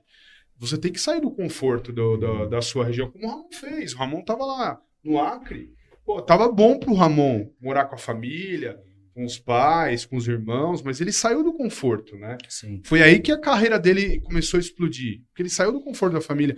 E se você escolheu ser um atleta e você quer ser profissional, você tem que vir. Você tem que vir aqui para Floripa. Você tem que treinar. Você tem que investir. Você tem que investir. Você tem que treinar numa academia aqui, que vai estar o Correia, vai estar o Faixa Preta, o Pacho tá aqui. O Ramon, às vezes, pode ver um cara aqui e falar: esse cara tem talento. Entendeu? O... Você tem que estar aqui, você tem que estar em São Paulo. Você tem que ser visto, né? É. Agora tem muito atleta que quer ser contratado e quer continuar morando no interior do estado dele, quietinho, e fala, não, mas eu tenho o Instagram. Não, não é assim, cara. Cara, por Não isso é. que eu acho fantástico o que a Max Titânio faz com o projeto da Base Max. Eu acho que é a única empresa Isso- que isso- investe na base, Isso é sabe? fantástico, cara. Isso é fantástico. Quantos caras a gente vê? O Gnomo, cara. Olha o futuro do Gnomo, cara. O Gnomo, pô, o- ele tava lá no Guarujá, né? É um garoto, tem 19 meninão. anos, né? 20 anos. Ele tem fez agora. 20, 21 anos, cara. É, e o Gnomo, cara, é mais de 7, cara. Ele tá direto lá no Guarujá com a gente, cara. Ele vai pra praia, vai por causa do, do, do Renato. Pô, você fala, parece que ele. fala, Você não tem só 20, 19 anos, É. cara. Mas Base Max, né, cara? Que, que hoje ele já é atleta, né? E Então você tem que sair do né? conforto. Você tem que sair do conforto. Você, você querer ser um atleta profissional morando no, no interior do seu estado, esquece. Você tem que investir, né? O Correia. Cara, eu acho sensacional esses projetos de base porque acabam é, projetando atletas que jamais teriam oportunidade, né, cara? Então, assim, porra, hoje, cara, tem muitos atletas que saem de projetos como esse, né, cara? E, porra, eles vão pra São Paulo, eles treinam no CT, porra, numa condição, assim, diferenciada. A casa oferece o conforto da casa, ar-condicionado, cozinha, Sim. comida, Tudo, cara. Tem suplementação. Só abre a geladeira e prepara a comida. Tipo, isso é incrível, o CT, você tem uma academia pra treinar fechada, que só é treina incrível, atleta pro. incrível, cara. Ó, a gente pode dar exemplo isso. Eu falei, dei o exemplo do, do, do Ramon, que ele saiu lá do Acre, né, cara? Pô, veio pra São Paulo, saiu do conforto. Mas vamos lembrar quando você começou, Eduardo, que você já contou a história. Que você teve que sair daqui, de Santa Catarina, e ir pra Miami, né, cara? Trabalhar de segurança, trabalhar de personal, trabalhar de Limpar tudo. banheiro lá, limpar banheiro, fazer tudo. Hoje a gente não precisa, cara. Hoje você pode sair uma cidade vizinha aqui. Eu, eu vejo gente reclamando, pô, eu, eu treino na Ironberg, mas é longe. Mas peraí, você mora onde? Ah, eu moro na, no continente. Quanto tempo dá? Dá 30 minutos. Aham. Eu falei, pô, o Ramon, ele morava a, a quantas horas de São Paulo? O Correia, na- no, quando começou, foi pra Miami. Falei, cara, você tem, você mora 30 minutos, cara. Você pode fazer um esforço, né? Você pode, você consegue fazer isso. Hoje em dia, dá tranquilamente pra você investir nisso, né? E outra coisa, cara, que talvez no início, quando eu comecei, eu não tinha muita noção, mas hoje se tornar um atleta de fisiculturismo, cara, também te traz uma responsabilidade muito grande. Porque como nós, a gente, nós nos tornamos referências e exemplos para as outras pessoas. E isso nos traz uma responsabilidade social muito grande, cara. Sim. Hoje a gente, a gente, a gente tem que tomar muito cuidado com aquilo que a gente propaga, né? Então, o atleta que pensa em se tornar um dia um atleta olímpia, cara, ele tem que ter na mente dele que ele tem que ter boas atitudes, ele tem que ser um exemplo para outros atletas, sim, né? Sim, sim. Porque ele tem que influenciar, ele tem que influenciar de forma positiva o esporte. Eu me sinto bastante responsável pelo, pelo crescimento do esporte, porque eu achei que eu abri muitas portas para muitos atletas, é, de acordo com a minha conduta, tudo aquilo que eu sempre fiz pelo esporte, e eu fiz muita gente acreditar que era possível também no momento onde não existiam muitos atletas, né, Sim. cara? Eu, a Juliana Malacarne, a Gal, a Larissa É. Reis na época, né? Que eram poucos atletas que existiam. E, e uma, uma coisa que é importante a gente passar para quem que tem o sonho de ser um atleta um dia, que o Brasil hoje talvez é, seja o segundo país que mais cresce, né? O- os Estados Unidos é o número um. Eu acho que o, o Brasil ele deve ser o top dois hoje, no, que mais investe no esporte, no mundo, o que mais cresce com certeza, o que mais cresce proporcionalmente. Mas eu, eu Edu, esse, o ano passado do, no Olímpia, eu estava no, no backstage e em conversa com alguns dirigentes, eles falam muito, ainda não, não é certo, eu acho que nem sei se foi divulgado isso, é, não, não sei se foi divulgado, mas eles falam muito em transformar o Olímpia como se fosse a Copa do Mundo, né? A Copa do Mundo, em quatro em quatro anos, ela gira o mundo todo, né? Então, é um ano em cada continente, né? Como quatro em quatro anos, né? e, e- e eles estão querendo trazer, levar isso para o Olímpia, né? Eu vi os- essas conversas no Olímpia com um alto escalão, né? Falando sobre isso. E para você ter ideia, eles falam no Brasil, né? De trazer o Olímpia para o Brasil. Então, assim, é, eles estão de olho no Brasil. Eles estão de olho. Então, daqui a pouco, o esporte também vai ser igual ao futebol. O futebol, ele já era profissional, ele já era profissional e está profissionalizando mais ainda. Você vê, o Ronaldo comprou o Cruzeiro, agora vai ser nos moldes como é na Europa, como funciona na Europa. A gente está vendo isso no futebol e a gente está vendo esse crescimento no, no nosso esporte. Então, assim, você fala, ah, o que eu faço hoje, tem que ter mais cara o que eu faço com o Ramon, tem que ter com outros atletas, que a gente tem. Tem que ter atletas que estão surgindo e ter caras que, que dê a mão, que, que levem os atletas para não profissionalizar só nosso esporte, que o Tamer e o Terry que fez no Brasil é sensacional. Foi graças a eles que, que, que a gente cresceu muito. Mas tem que ter mais caras que façam o que eu faço, não só da Ironberg, mas no Brasil inteiro, que dê a mão para os meninos como o Gnomo, como vários outros que estão começando e, e invistam. Seja o dono de academia, pega, dá mensalidade, cara, porque quando você começou, né, Ramon, você, você treinava na praça. Então, se um dono de uma academia no Brasil inteiro pegar um atleta que está começando, que seja um jovem, que seja que tenha futuro, que você identifica, isso um professor de educação física consegue identificar. Pega, dê a matrícula, você já está incentivando, né? Você já está incentivando. Aí chega uma loja de suplemento, dá. Pro começo é demais, né, Correia? Isso já é bastante. E a gente tá vendo o Brasil crescendo, crescendo. Vale a pena. Vale a pena, porque a gente ainda tá muito longe do futebol. Mas se a gente pegar nos últimos cinco anos o que o esporte cresceu no Brasil, é fora de série, né? Cresceu Cara, muito. Vale a pena, vale a pena e vai crescer mais, né? E a gente vai ver atletas brasileiros, como a gente via no futebol, que começam no Brasil e vão ser contratados por empresas da Europa, por empresas dos Estados Unidos. Isso vai acontecer. Vai Hum. acontecer. Já aconteceu na sua época, mas você era fora da curva, né? Você era o, o, é, o atleta top da América Latina, né? Uhum. Então, com você era, fora da curva. Mas vai começar a acontecer isso, empresas se interessarem por atletas brasileiros. Isso eu tô vendo. Eu tô vendo a movimentação nos bastidores, nos E, os campeonatos. próprios, e as próprias empresas brasileiras estão investindo cada vez mais dentro É. do esporte. Eu vejo pelo campeonato que eu estou promovendo com o Emerson, o Eduardo Correia Classic, cara, a quantidade de patrocinadores que estão patrocinando o evento é algo jamais visto por ele em outros campeonatos. Mesmo o Sardinha Classic, que é um Uhum. campeonato, talvez um dos maiores campeonatos do Brasil hoje, cara, tive a oportunidade de estar presente em todos eles, cara. É impressionante, cara. Impressionante. An- Antigamente, a gente via os patrocinadores dos campeonatos, Edu, a gente via só as, as marcas de suplementos, Ah, né? exato. a Max Titânio, Probiótica, out- outras empresas. Agora você vê, a gente vê é, Oficial Pharma fechou o patrocínio com a Muscle Contes, com a NPC, a Dr. Peanut é, fechou o patrocínio, então você vê uma, uma farmácia de manipulação, fechou o patrocínio, entendeu? Então a gente- Cosméticos, é, cosméticos en- entrando, clínicas de clínicas, Beleza. o, o vestuário, a Arme para estar negociando, máquinas, é, máquinas. relógios. A gente tem que ter tudo, entendeu? E que isso só vai crescer mais o esporte, né? Isso é Ah, sensacional. pô, cara, cada. é, até convido as pessoas a, a seguirem o Instagram, é, arroba Eduardo Correia Classic, porque lá a gente fica atualizando diariamente o que está acontecendo, sabe? Então, hoje mesmo teve a. Teve um lance que foi postado do treinador que levar três atletas, ele vai ter direito ao backstage, ele vai ter dire, direito a- a- ao acesso VIP à competição, ele vai ter acesso, a, vai ganhar até uma placa em homenagem. Então, É. assim, é, todo dia a gente fica atualizando as notícias lá, cara. É, os campeões overage vão ganhar um relógio, vão ganhar uma coroa. Então, assim, cara, aí agora tem uma empresa que tá patrocinando as pizzas no backstage para os atletas. Ramon vai querer, agora o Ramon vai querer ir no meu campeonato, só Oh. ficar lá no backstage. e aí, cara, tipo, cada vez empresas entrando e acrescentando mais ao esporte. Pô, vai ser um campeonato super rico em termos de infraestrutura e Sim. tenho certeza. Ah, e tem uma coisa, não sei se eu, não sei se nem se podia falar, mas eu vou falar em primeira mão.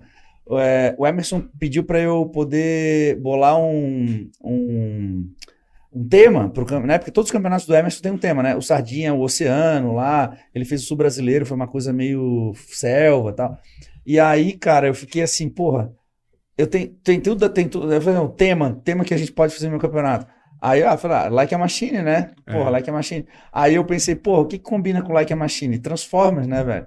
A gente vai fazer um tema, tipo, tudo na, tudo temático Transformers. Top. Isso é bem legal. Do Transformers, eu, eu, Do filme, né? Eu acho que tem que fazer o Arnold. O Arnold A gente vai botar um, robô. a gente vai botar tu chegando num HB20 assim, ó, HB20. e ele transformando num robô, sabe? Cara, eu vou comprar um HB20, cara. O HB20 vai ser o carro oficial. Não, é a, é a Fat Boy, a Harley Fat Boy, que é a, que é a carruagem do CT. Vamos comprar um HB20, cara. A galera me convenceu. Então fechou. HB20 blindado. Mais alguma pergunta? Vamos se despedir então? Vamos. Tá, tá bom, né, galera? O Ramon tá cansado, pessoal. É. Ele tá na preparação, na fase final. Então, agradecer o Ramonzinho que Obrigado, veio aqui. Ramon. Obrigado, cara. Eu Obrigado. sei te que- agradeço eu o convite. Quanto é cansativo a preparação, mas tu sabe que a gente tá junto aí, pode Tamo contar junto, comigo. junto. Vamos fazer bastante conteúdo. O Correia já confirmou presença em Ohio. Vamos fazer Vamos. com o Diogo, vamos fazer Ramonzinho. Vai ter as meninas também, né? A Isa, a Isa Pereira, vai ter é, a Ângela Borges. Então, meu, não percam que Ohio vai ser sensacional. Roberto, galera. agora tu vai voltar para São Paulo, tu vai fazer podcast lá ou tu é exclusivo de Floripa? Então, né, cara? O, o- Maurício, Maurício deve estar olhando Eu ali. quero vir morar aqui, ó. Se você É? me contratar, me dá uma vaga aí na, na academia. Então o Beto é exclusivo do podcast Floripa, então. o, o Ramon gostou de Floripa. Eu não conhecia, né, Floripa? Ah, ele nem conhece ainda, né? Eu vim, não, ainda Que não. não passeou. Eu vim competir em 2017, mas competição rápida, é, hotel, já era. Ah, não. Hotel, evento, evento, hotel. Vamos ver se a gente dá um rolezinho aí. É, depois da competição, vim, vim com calma, né? Ir nas Com praias. certeza. E treinar, cara. E treinar, continuar o like machine. É, me bota pra gravar com o Ramon numa, numa circunstância um pouco melhor, porque se eu me bota pra gravar esteja quando o cara tá na mais, né? finaleira, É. pô. Aí eu tenho que aturar o Ramon chorando. O Muzi mandou uma mensagem aqui. Falou que o Correia é o bodybuilder mais bonito do mundo. O Muzi mandou, falou que é o mais bonito do mundo. Abraço, Muzi, assistindo Abraço. aí. Valeu, zoeira. o Music tá nos devendo uma visita aqui. É verdade. Né? Então, ó, quantas pessoas tem aqui? 2.300 pessoas? a gente bateu 3,200, cara, ao vivo. Ó, eu quero que essas 3 mil pessoas entrem no Instagram do Muse É verdade, e pessoal. bota lá, hashtag Muse em Floripa. Tá? Todo mundo botando lá na última postagem do Muse, no Muse, Hashtag Muse em Floripa. pra ver se a gente consegue Muzi. trazer ele Já aqui. era, Muzi. É, não, o, o Muzi falou que vem esse mês aqui para Ironberg, de, de Floripa. O Renato Cariani falou que vem. O Júlio a gente não sabe ainda que ele tá se Ah, mas o recuperando. Renato eu sei que vem, né? não, o Renato que falou que vem. O Gui Cariani falou que vem. O, Gnomo. o Gnomo, o galera. Então aproveita que, que fevereiro vai estar agitado aqui na Ironberg de Floripa.